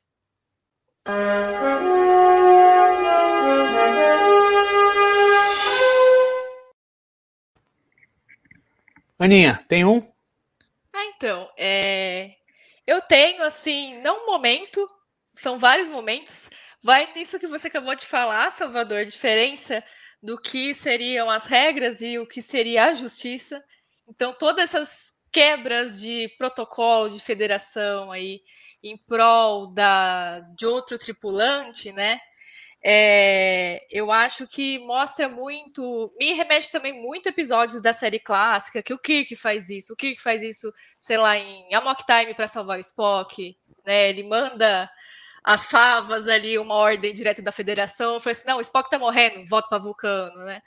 E então, assim, que não é você, né? Justiça não é só você seguir cegamente regras, né? Você tem que analisar o que o que está em jogo, né? Qual, qual que é o contexto, né? Então eu acho que isso esse episódio faz muito bem, né? E a gente e a partir disso sai toda uma discussão aí que a gente já veio fazendo, dá para fazer mais ainda, e a gente já tem bastante tempo aqui, não vou me delongar mais nisso, acho que já deu para entender o que, que eu quero dizer. E você, Gus? Qual é o seu momento cara, carimbo do cara? O meu momento carimbo do Gene, ele é bem específico, assim, mas eu acho que todas as vezes que apareceram personagens é, é, se matando para poder é, se colocar em contato com uma luz, alguma coisa luminosa, essa coisa meio meio creepy, meio que também é meio tosca, eu acho que é super tosa assim. Na, na hora que isso começou, eu só lembrei do McCoy em See on the Edge of Forever, que ele fica loucaço é. e é uma coisa muito caricata, assim, sabe? Gustavo, que... Gustavo Gobi num momento passivo-agressivo com Star Trek clássico. Mas é, não, não é uma crítica, não, não é uma crítica, não. Mas que eu acho que foi feito nesse episódio é esse misto de creepy com cringe, talvez, que, que eles conseguiram imprimir nos personagens. Eu gostei. É, é uma coisa. Eles, o jeito que todos corriam para ir atrás da luz é muito caricato, entendeu? É, é muito tosse. É por isso que é o meu carimbo do Dini. Tá certo. Carimbo do Dini é o creepy cringe. Tá bom. Tá fechou, então. Dini, Dini deu três voltas agora, não é? Que agora já. Queimaram a, a cinza, já cara. mandaram um pouquinho para o espaço, mas se tivesse enterrado, tinha dado três voltas no caixão. Não é nem bom nem ruim, é o jeitinho dele e o jeitinho dele tá lá. Tá bom, eu, eu vou eu vou com o lance do, do preconceito, do tema. Eu acho que o tema o tema é muito muito série clássica e o veículo, já usando o que você falou, Gus, porque isso é o veículo, né? Como eles contam a história. É uhum. isso. E a, e a, proposta, isso é uma coisa que me impressionou já desde a primeira vez que eu vi Strange New Worlds, que é assim, como os caras conseguiram capturar o espírito da série clássica e ao mesmo tempo conciliar com uma vibe moderna. Mas eles estão contando histórias da série clássica com uma vibe da série clássica e, e, só tem os valores de produção moderno. Se o Gene Roddenberry estivesse produzindo Strange New Worlds hoje, ia ser exatamente isso aí. Então, é, eu, eu acho que é, nesse sentido faz sentido, é, faz é, sentido o que você falou de é, comentar o, o, estilo, que tem um sabor da Naked Time mesmo, mas eu acho que o tema, a discussão do preconceito, que foi um, um tema tão abordado em Star Trek clássico, em, tantas, em tantos episódios diferentes, em tantas nuances diferentes, é, eu, acho, eu acho que é o é, para mim é o, é o, carimbo do Gene. Eu fiquei tentado em botar o carimbo do Gene na cena do, do Hammer no teletransporte, até mencionaram aqui que é muito série clássica, mas, mas eu, eu prefiro ficar com a ideia dessa vez, em vez de. Se eu tivesse que votar num momento, assim, numa uma sequência de 30 frames, ia ser isso aí. Mas, mas é, eu vou ficar com a ideia, o lance do preconceito. Fala, Gus. Ô, Salvador, eu acho que se é pra colocar outro momento específico aí do, do episódio, acho que quando é, o pai que pergunta pro, pro Spock, tipo, isso aí que você tá bolando tem alguma configuração pra atordoar? Aí você vai falando, não, não, eu estou nos armando com conhecimento. Eu achei isso bem Gene Roddenberry também.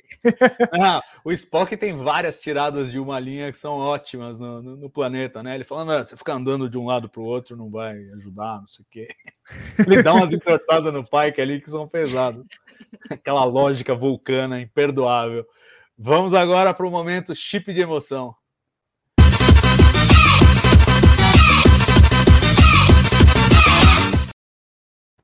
Esse eu acho que tá fácil. Vamos ver.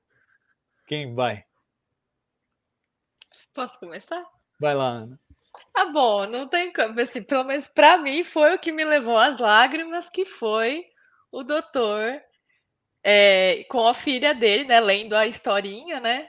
E, e depois de toda aquela história com que a gente fica sabendo dele, né? Aí não, tem jeito, né? E pra quebrar qualquer coração, né? Não tem como. Aí eu já tava com meu lencinho aqui, ó. É, eu, eu, eu tô nessa também. Para mim, se eu tivesse que precisar o momento, e aí, parabéns pro Babs. Eu não sei falar o sobrenome dele, mas eu ainda vou aprender. É, O Lu Samonco. o Lu Samuncum, Isso. pois é. É, atuação absolutamente fenomenal. E para mim, o momento é a hora que ele fala: Ó, antes de você me entregar, eu posso ter mais um, um tempo. E ele fala baixinho assim, para me despedir. Ah, ai, meu Eu tô aqui, Deus eu já vou chorar de novo. É. Ali, é, e assim, é 100% a atuação do cara e a frase, o jeito que ele entrega a linha, putz, é demais. Para mim, é, aque, é aquele momentinho ali que depois dali, daí você já quebrou as pernas tudo, você vai chorar até o final, não tem problema. Mas ali é a hora que desmonta para mim. E, então eu vou nesse, nesse momentinho aí. Você, Gus? É, eu acho que esse, esse momento do Benga é muito bom. Eu colocaria ele e colocaria o, o log final da, da UNA, da número 1, que eu acho que também foi bem, bem tocante, assim, bem inesperado, e que você termina o episódio, tipo, caraca, né? Dá, ba- tem aquele impacto emocional que também foi bem interessante. Eu fico com os dois momentos. E agora, para o Gustavo poder falar mais de cringe e creepy da série clássica, vamos com o momento cérebro de Spock.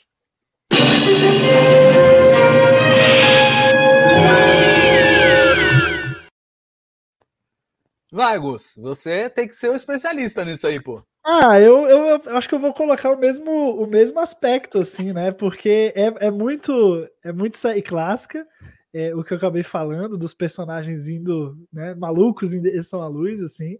Como eu falei, me lembrou muito McCoy em See on the Edge of Forever. É, mas, assim, é muito Gene, mas também é meio, né, tipo... Pô, é meio Simon Spock, né? Aquele momento você fica, tipo... eu Não sei se isso numa série atual, o jeito que estão fazendo casa muito. Então, então para mim, esse momento representou essa, essas duas vibes mesmo. A vibe, isso aqui tem o selo do Gene, mas ao mesmo tempo, para os tempos atuais, isso aqui já é meio cérebro de Spock. Pois é, o Gustavo vive num mundo em que 30% das pessoas são malucas e ele não acredita que tem gente louca fazendo maluquice. Ele acha que é ficção do Gene Roddenberry. Não, Mas não enfim. é o fato, não é o fato, é o jeito, sabe? É o jeito. É, aí tem- Não, é verdade. Ozônio no rabo é super normal. O, o estranho mesmo é, Nenhum é, nenhum é, nenhum é. transportar o manto e tal, né? Enfim. A realidade está se tornando mais chocante que a ficção, gente. Tem coisas que a gente assiste em Star Trek que, sei lá, eu assistia 10, 15 anos atrás e falava, nossa, isso aqui é um absurdo, é um exagero, é ridículo. Hoje você vê, puta, você assiste no telejornal, a mesma coisa que você 10 anos atrás achava um absurdo em Star Trek. Então, eu, eu aprendi a não subestimar a tosqueira humana. Mas vamos lá, Ana, cérebro de Spock para você. Então, nossa, confesso que foi bem difícil, que eu achei esse realmente um episódio muito bom. É, o que eu talvez colocaria como cérebro de Spock foi que, assim, a, a Number One, né, ela tá lá liderando a nave no meio da epidemia, e aí tem o, o Hammer, né, que foge lá pro teleporte tentando teleportar o manto. E também a Laan, né? Que ela vai abordar os dois. E nos dois momentos, ela tá, pelo que eu entendi, sem o phaser. Mesmo com o Hammer, ela pega, acho que era o phaser do Hammer. Eu falei, você tá no meio de uma situação dessa, você tá sem o phaser? E na Laan, ela sai no braço, né? Ela tem que sair no braço. Eu falei, isso, isso é muito mais série clássica do que as coisas que o Gustavo mencionou. Porque realmente, se o Capitão Kirk não trocasse uns supapos até o final do episódio, a NBC não exibia. Então, então essa é uma sacada muito boa. Podia ter resolvido ali, não fez ele em tonteio. Pá, tchau, Ana, boa é. noite. Embora ele não, não ia achar cura, né? Tudo bem, eu entendi que foi para ter os anticorpos lá. Mas o do Hammer, na hora que eu. A primeira vez que eu vi, foi assim: ah, beleza, ela tirou nele. Aí eu assisti da segunda vez, ela falou: ah, o, o phaser era dele que tava ali em cima da mesa do teleporte. Ela não pegou, acho que ela não tava armada, né? Porque era mais fácil ela tirar, né, do. Do, de onde ela guarda o phaser, enfim, né? E, e atirar nele, era mais rápido, né? É, e o, e, o, Ricardo Delfim, lembra, trocar sopapo e rasgar a camisa. Mas rasgar a camisa Ela também teve camisa. nesse episódio. Nossa, como que eu esqueci disso? Podia ser um carimbo do Dini. Então pronto, ó, o Ricardo Delfim soprou para mim, eu vou adotar isso, porque tem vários, né? Strange New Worlds é muito série clássica, mas eu vou, eu vou, eu vou com o cérebro do Spock, eu vou essa rasgada da camisa, que foi só para dizer, ó, o uniforme ainda rasga igualzinho. Foi só só para isso que estava lá essa. Então eu vou eu vou com essa para o cérebro do Spock. E aí vamos para o nosso mais novo e talvez. Bom, eu gosto muito da vinheta, então mesmo que a gente não tenha o que falar, eu vou rodar o momento Patrulha do Cânone.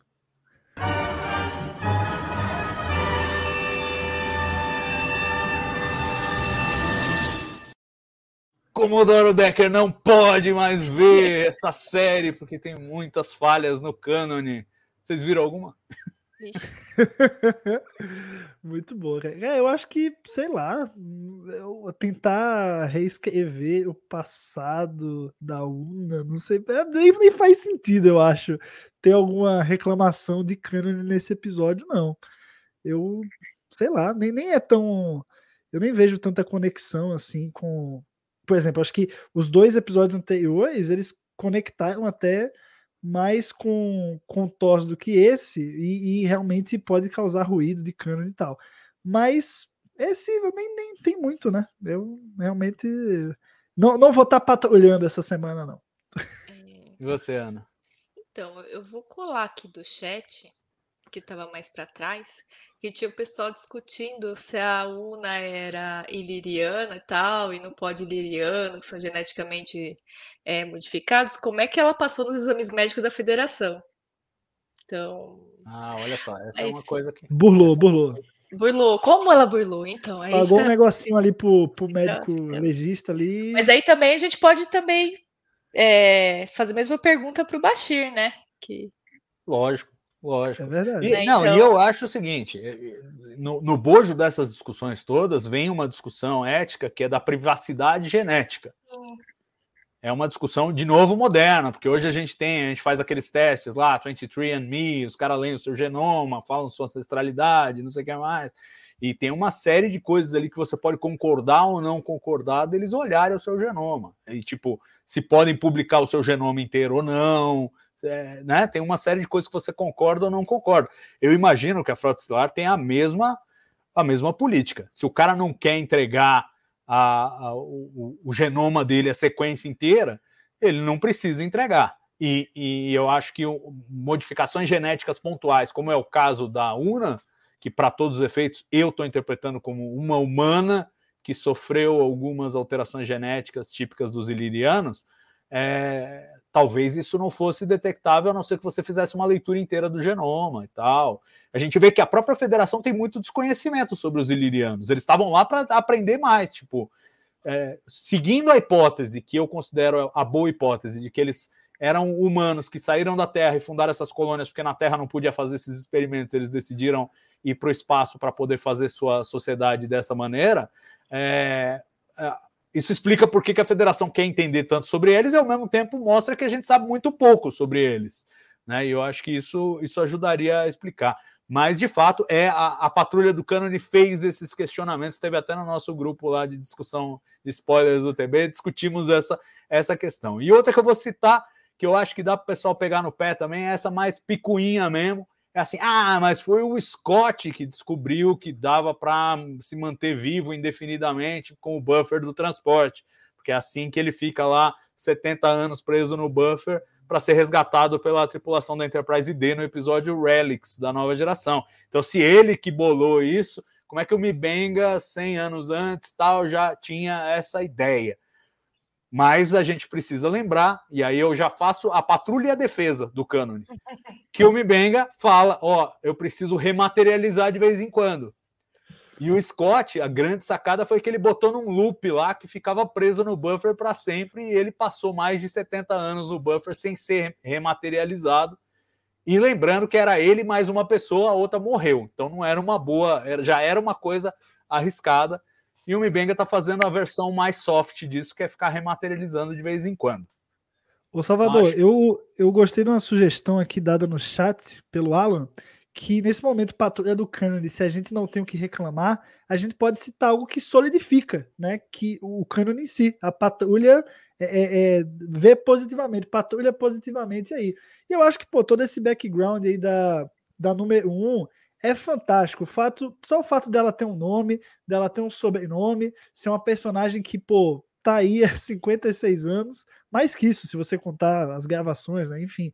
É, é uma personagem que merece, foi feito pela Major Barrett, cara. Então, assim, olha, olha a possibilidade que pode ser criada em cima da personagem. É, eu, eu acho que tem muito ainda pela frente, mas o, o que na patrulha do cânone o que solidifica mesmo, acho que é essa jornada dela. A gente ter a número um, ela não é não só é um ajudante do capitão, ela não não tá só ali fazendo coro, né, para ter mulheres na ponte. O pai que lá de Decade não gostava muito, é, mas ela tem uma história, ela tem uma jornada dela e ela é uma das protagonistas, né? Ela o triunvirato tem uma mulher e é ela, e então tem que acho que acho que começar a fazer isso no terceiro episódio é uma é uma decisão super acertada. Então contribui muito para um cânone aí de, de Star Trek e não só ela, mas a raça dela, tudo que a gente ainda vai ver. É, eu gosto que essa patrulha do cânone, a cada dois programas a gente muda o conceito. Porque no começo era mais ou menos isso mesmo. Era para defender, tipo, ó, o pessoal tá criticando, mas na verdade faz sentido. E aí falou: não, mais legal é falar que os caras estão falando um monte de merda. Aí virou o contrário. Aí agora voltamos. Mas tudo bem, a gente vai patrulhando o cânone aí pelos, pelos meandros dos episódios. Tenho certeza que semana que vem a gente vai ter muito mais patrulha. Muito a patrulha vai ter patrulha. até sirene, vai ser um negócio bacana, a patrulha do Canon. Mas. Red é, alert. Para fechar aqui, queria que vocês fizessem um mini ranking aí dos três primeiros e, claro, a expectativa para o quarto episódio. Vamos. Quem quer começar? Alguém se voluntaria aí para fazer o seu ranking Ana, dos três primeiros? Tá. Então, para mim, esse foi o que eu mais gostei até agora disparado. É, por toda a amarração que foi bem feita com o background, com a, a linha narrativa, desenvolvimento dos personagens e todas, todas as questões, infinitas questões que esse, esse, esse episódio nos possibilita discutir. Acho, achei ele muito rico. Depois veio, vai ser de trás para frente. Aí foi o segundo, né, com a Uhura, porque Uhura, linda, maravilhosa, minha linguista do coração, né? E, e depois o primeiro, que sinceramente eu achei o primeiro, eu realmente eu não gostei muito. ele me de, ele não me desceu bem não, o primeiro. Uia. Acho que uma coisa que esse, esse episódio aqui teve, que faltou no primeiro foi contexto. Olha só. E você, Gus? Bom, depois a gente quer falar já do que você espera para o quarto? Ah, tá. E é bom, agora o quarto que eu espero, além do, dos Gorns, né? Que a gente né? Alguém acabou falando aí, né? Não, alguém falando não. Ó, a gente não faz sacanagem aqui. Foi o, o, Twitter oficial do, do ah, Star é? Trek que falou: ah, tá os Gorns vem no próximo episódio. Nos, então, okay. A é gente não tá faz, tá violando nada, não. Faz 84 aqui. anos que eu não acompanho o Twitter, então. o spoiler para mim veio de vocês. Então, é... então eu espero o Gorns. Eu espero mais desenvolvimento aí, Lan e Number One, né? E também quero mais o background do, do doutor. E também a Ortegas, né? Tipo, eu quero saber mais da Ortegas. Ela tem aparecido ali relativamente bem, mas a gente não tem muito o que, o que saber dela, né? Então, espero aí um próximo episódio aí sobre a história dela. Boa. E você, senhor Gustavo Gobi? Qual é o seu ranking? Expectativa para o quarto? Roubando um pouco, né? Porque e não. Fazer o quê? É, cara, meu ranking é 213. Eu acho que o episódio da semana passada com o Rua foi o que mais me pegou. Eu acho que é uma personagem. Acho que é, é mais é pessoal mesmo. Eu, eu, ela é uma das minhas personagens favoritas, ponto. E desenvolvê-la daquele jeito que foi feito foi maravilhoso. Para mim foi nota máxima, assim, facilmente. Então, e, e, o primeiro eu acho que ele traz um paralelo muito forte, quase que explícito com a nossa realidade, que, que, que, é, que é uma coisa que eu sinto falta assim no piloto de uma série de Star Trek. É você recepcionar não só quem curte Star Trek, mas quem está chegando na própria ficção científica para entender o que é Star Trek. Eu acho que você pega alguns pilotos aí de Star Trek, poucos fazem isso, poucos criam realmente um paralelo forte para trazer o cara que está no século 21 para o século 23. Eu gostei muito desse aspecto no piloto, é por isso que eu acho que ele, ele funciona como uma excelente porta de entrada para Star Trek e vou estar tá recomendando esse episódio daqui a muitos anos. É, então é 2, 1, 3. Mas eu gostei muito do, do episódio dessa semana também, tá? Não, não, ele está em último, mas pelo amor de Deus. Em relação a expectativas para o próximo, é, bom, eu acho que assim esses três episódios, apesar de ter acontecido algumas coisas ruins, a Enterprise enfrentou desafios superáveis. Você via ali que os personagens tinham capacidade de superar, né? Que tava tudo dentro do controle no fim das contas. Você sabia que no fim ia dar tudo certo. Eu acho que esse quarto episódio a Enterprise vai passar por poucas e boas aí que vai nos fazer duvidar se essa tripulação é realmente capaz de superar esse desafio. Pelo menos é o momento ali, né, na, na minha assistida ali, foi o momento que eu falei: rapaz, será que não vão dar conta? Então, será assim, que vai acabar episódio... no episódio 4 a temporada? É, não, e a série? Eu pensei exatamente isso, mas é o momento mais duro da tripulação da Enterprise até aqui. Esse episódio é tudo menos flores e, e chocolates.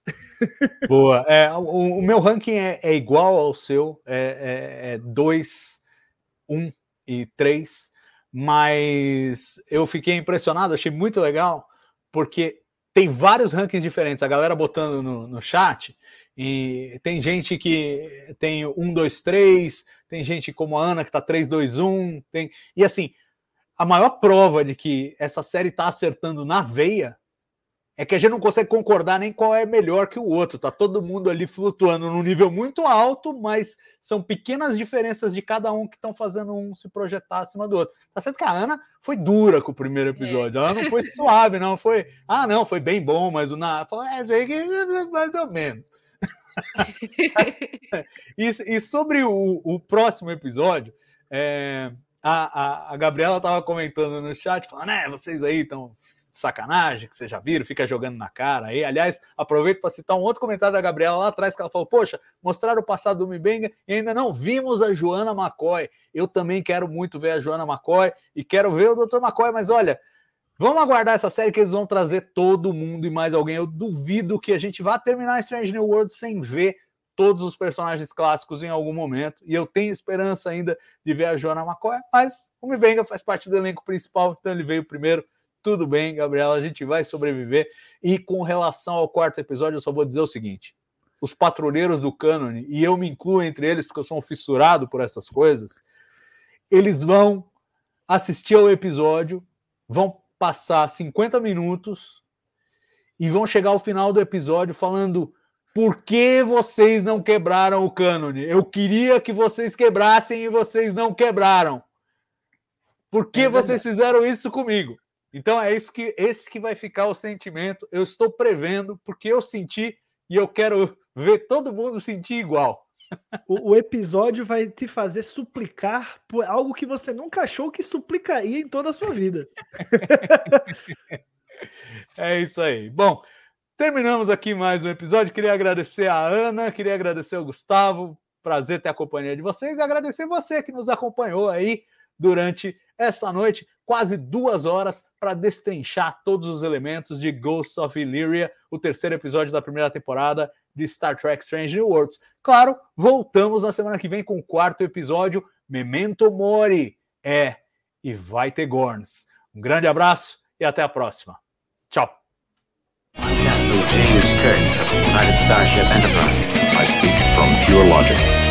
Make it so, Navar. You cannot deny him, Cisco. There's coffee in that letter. Where no man has gone before.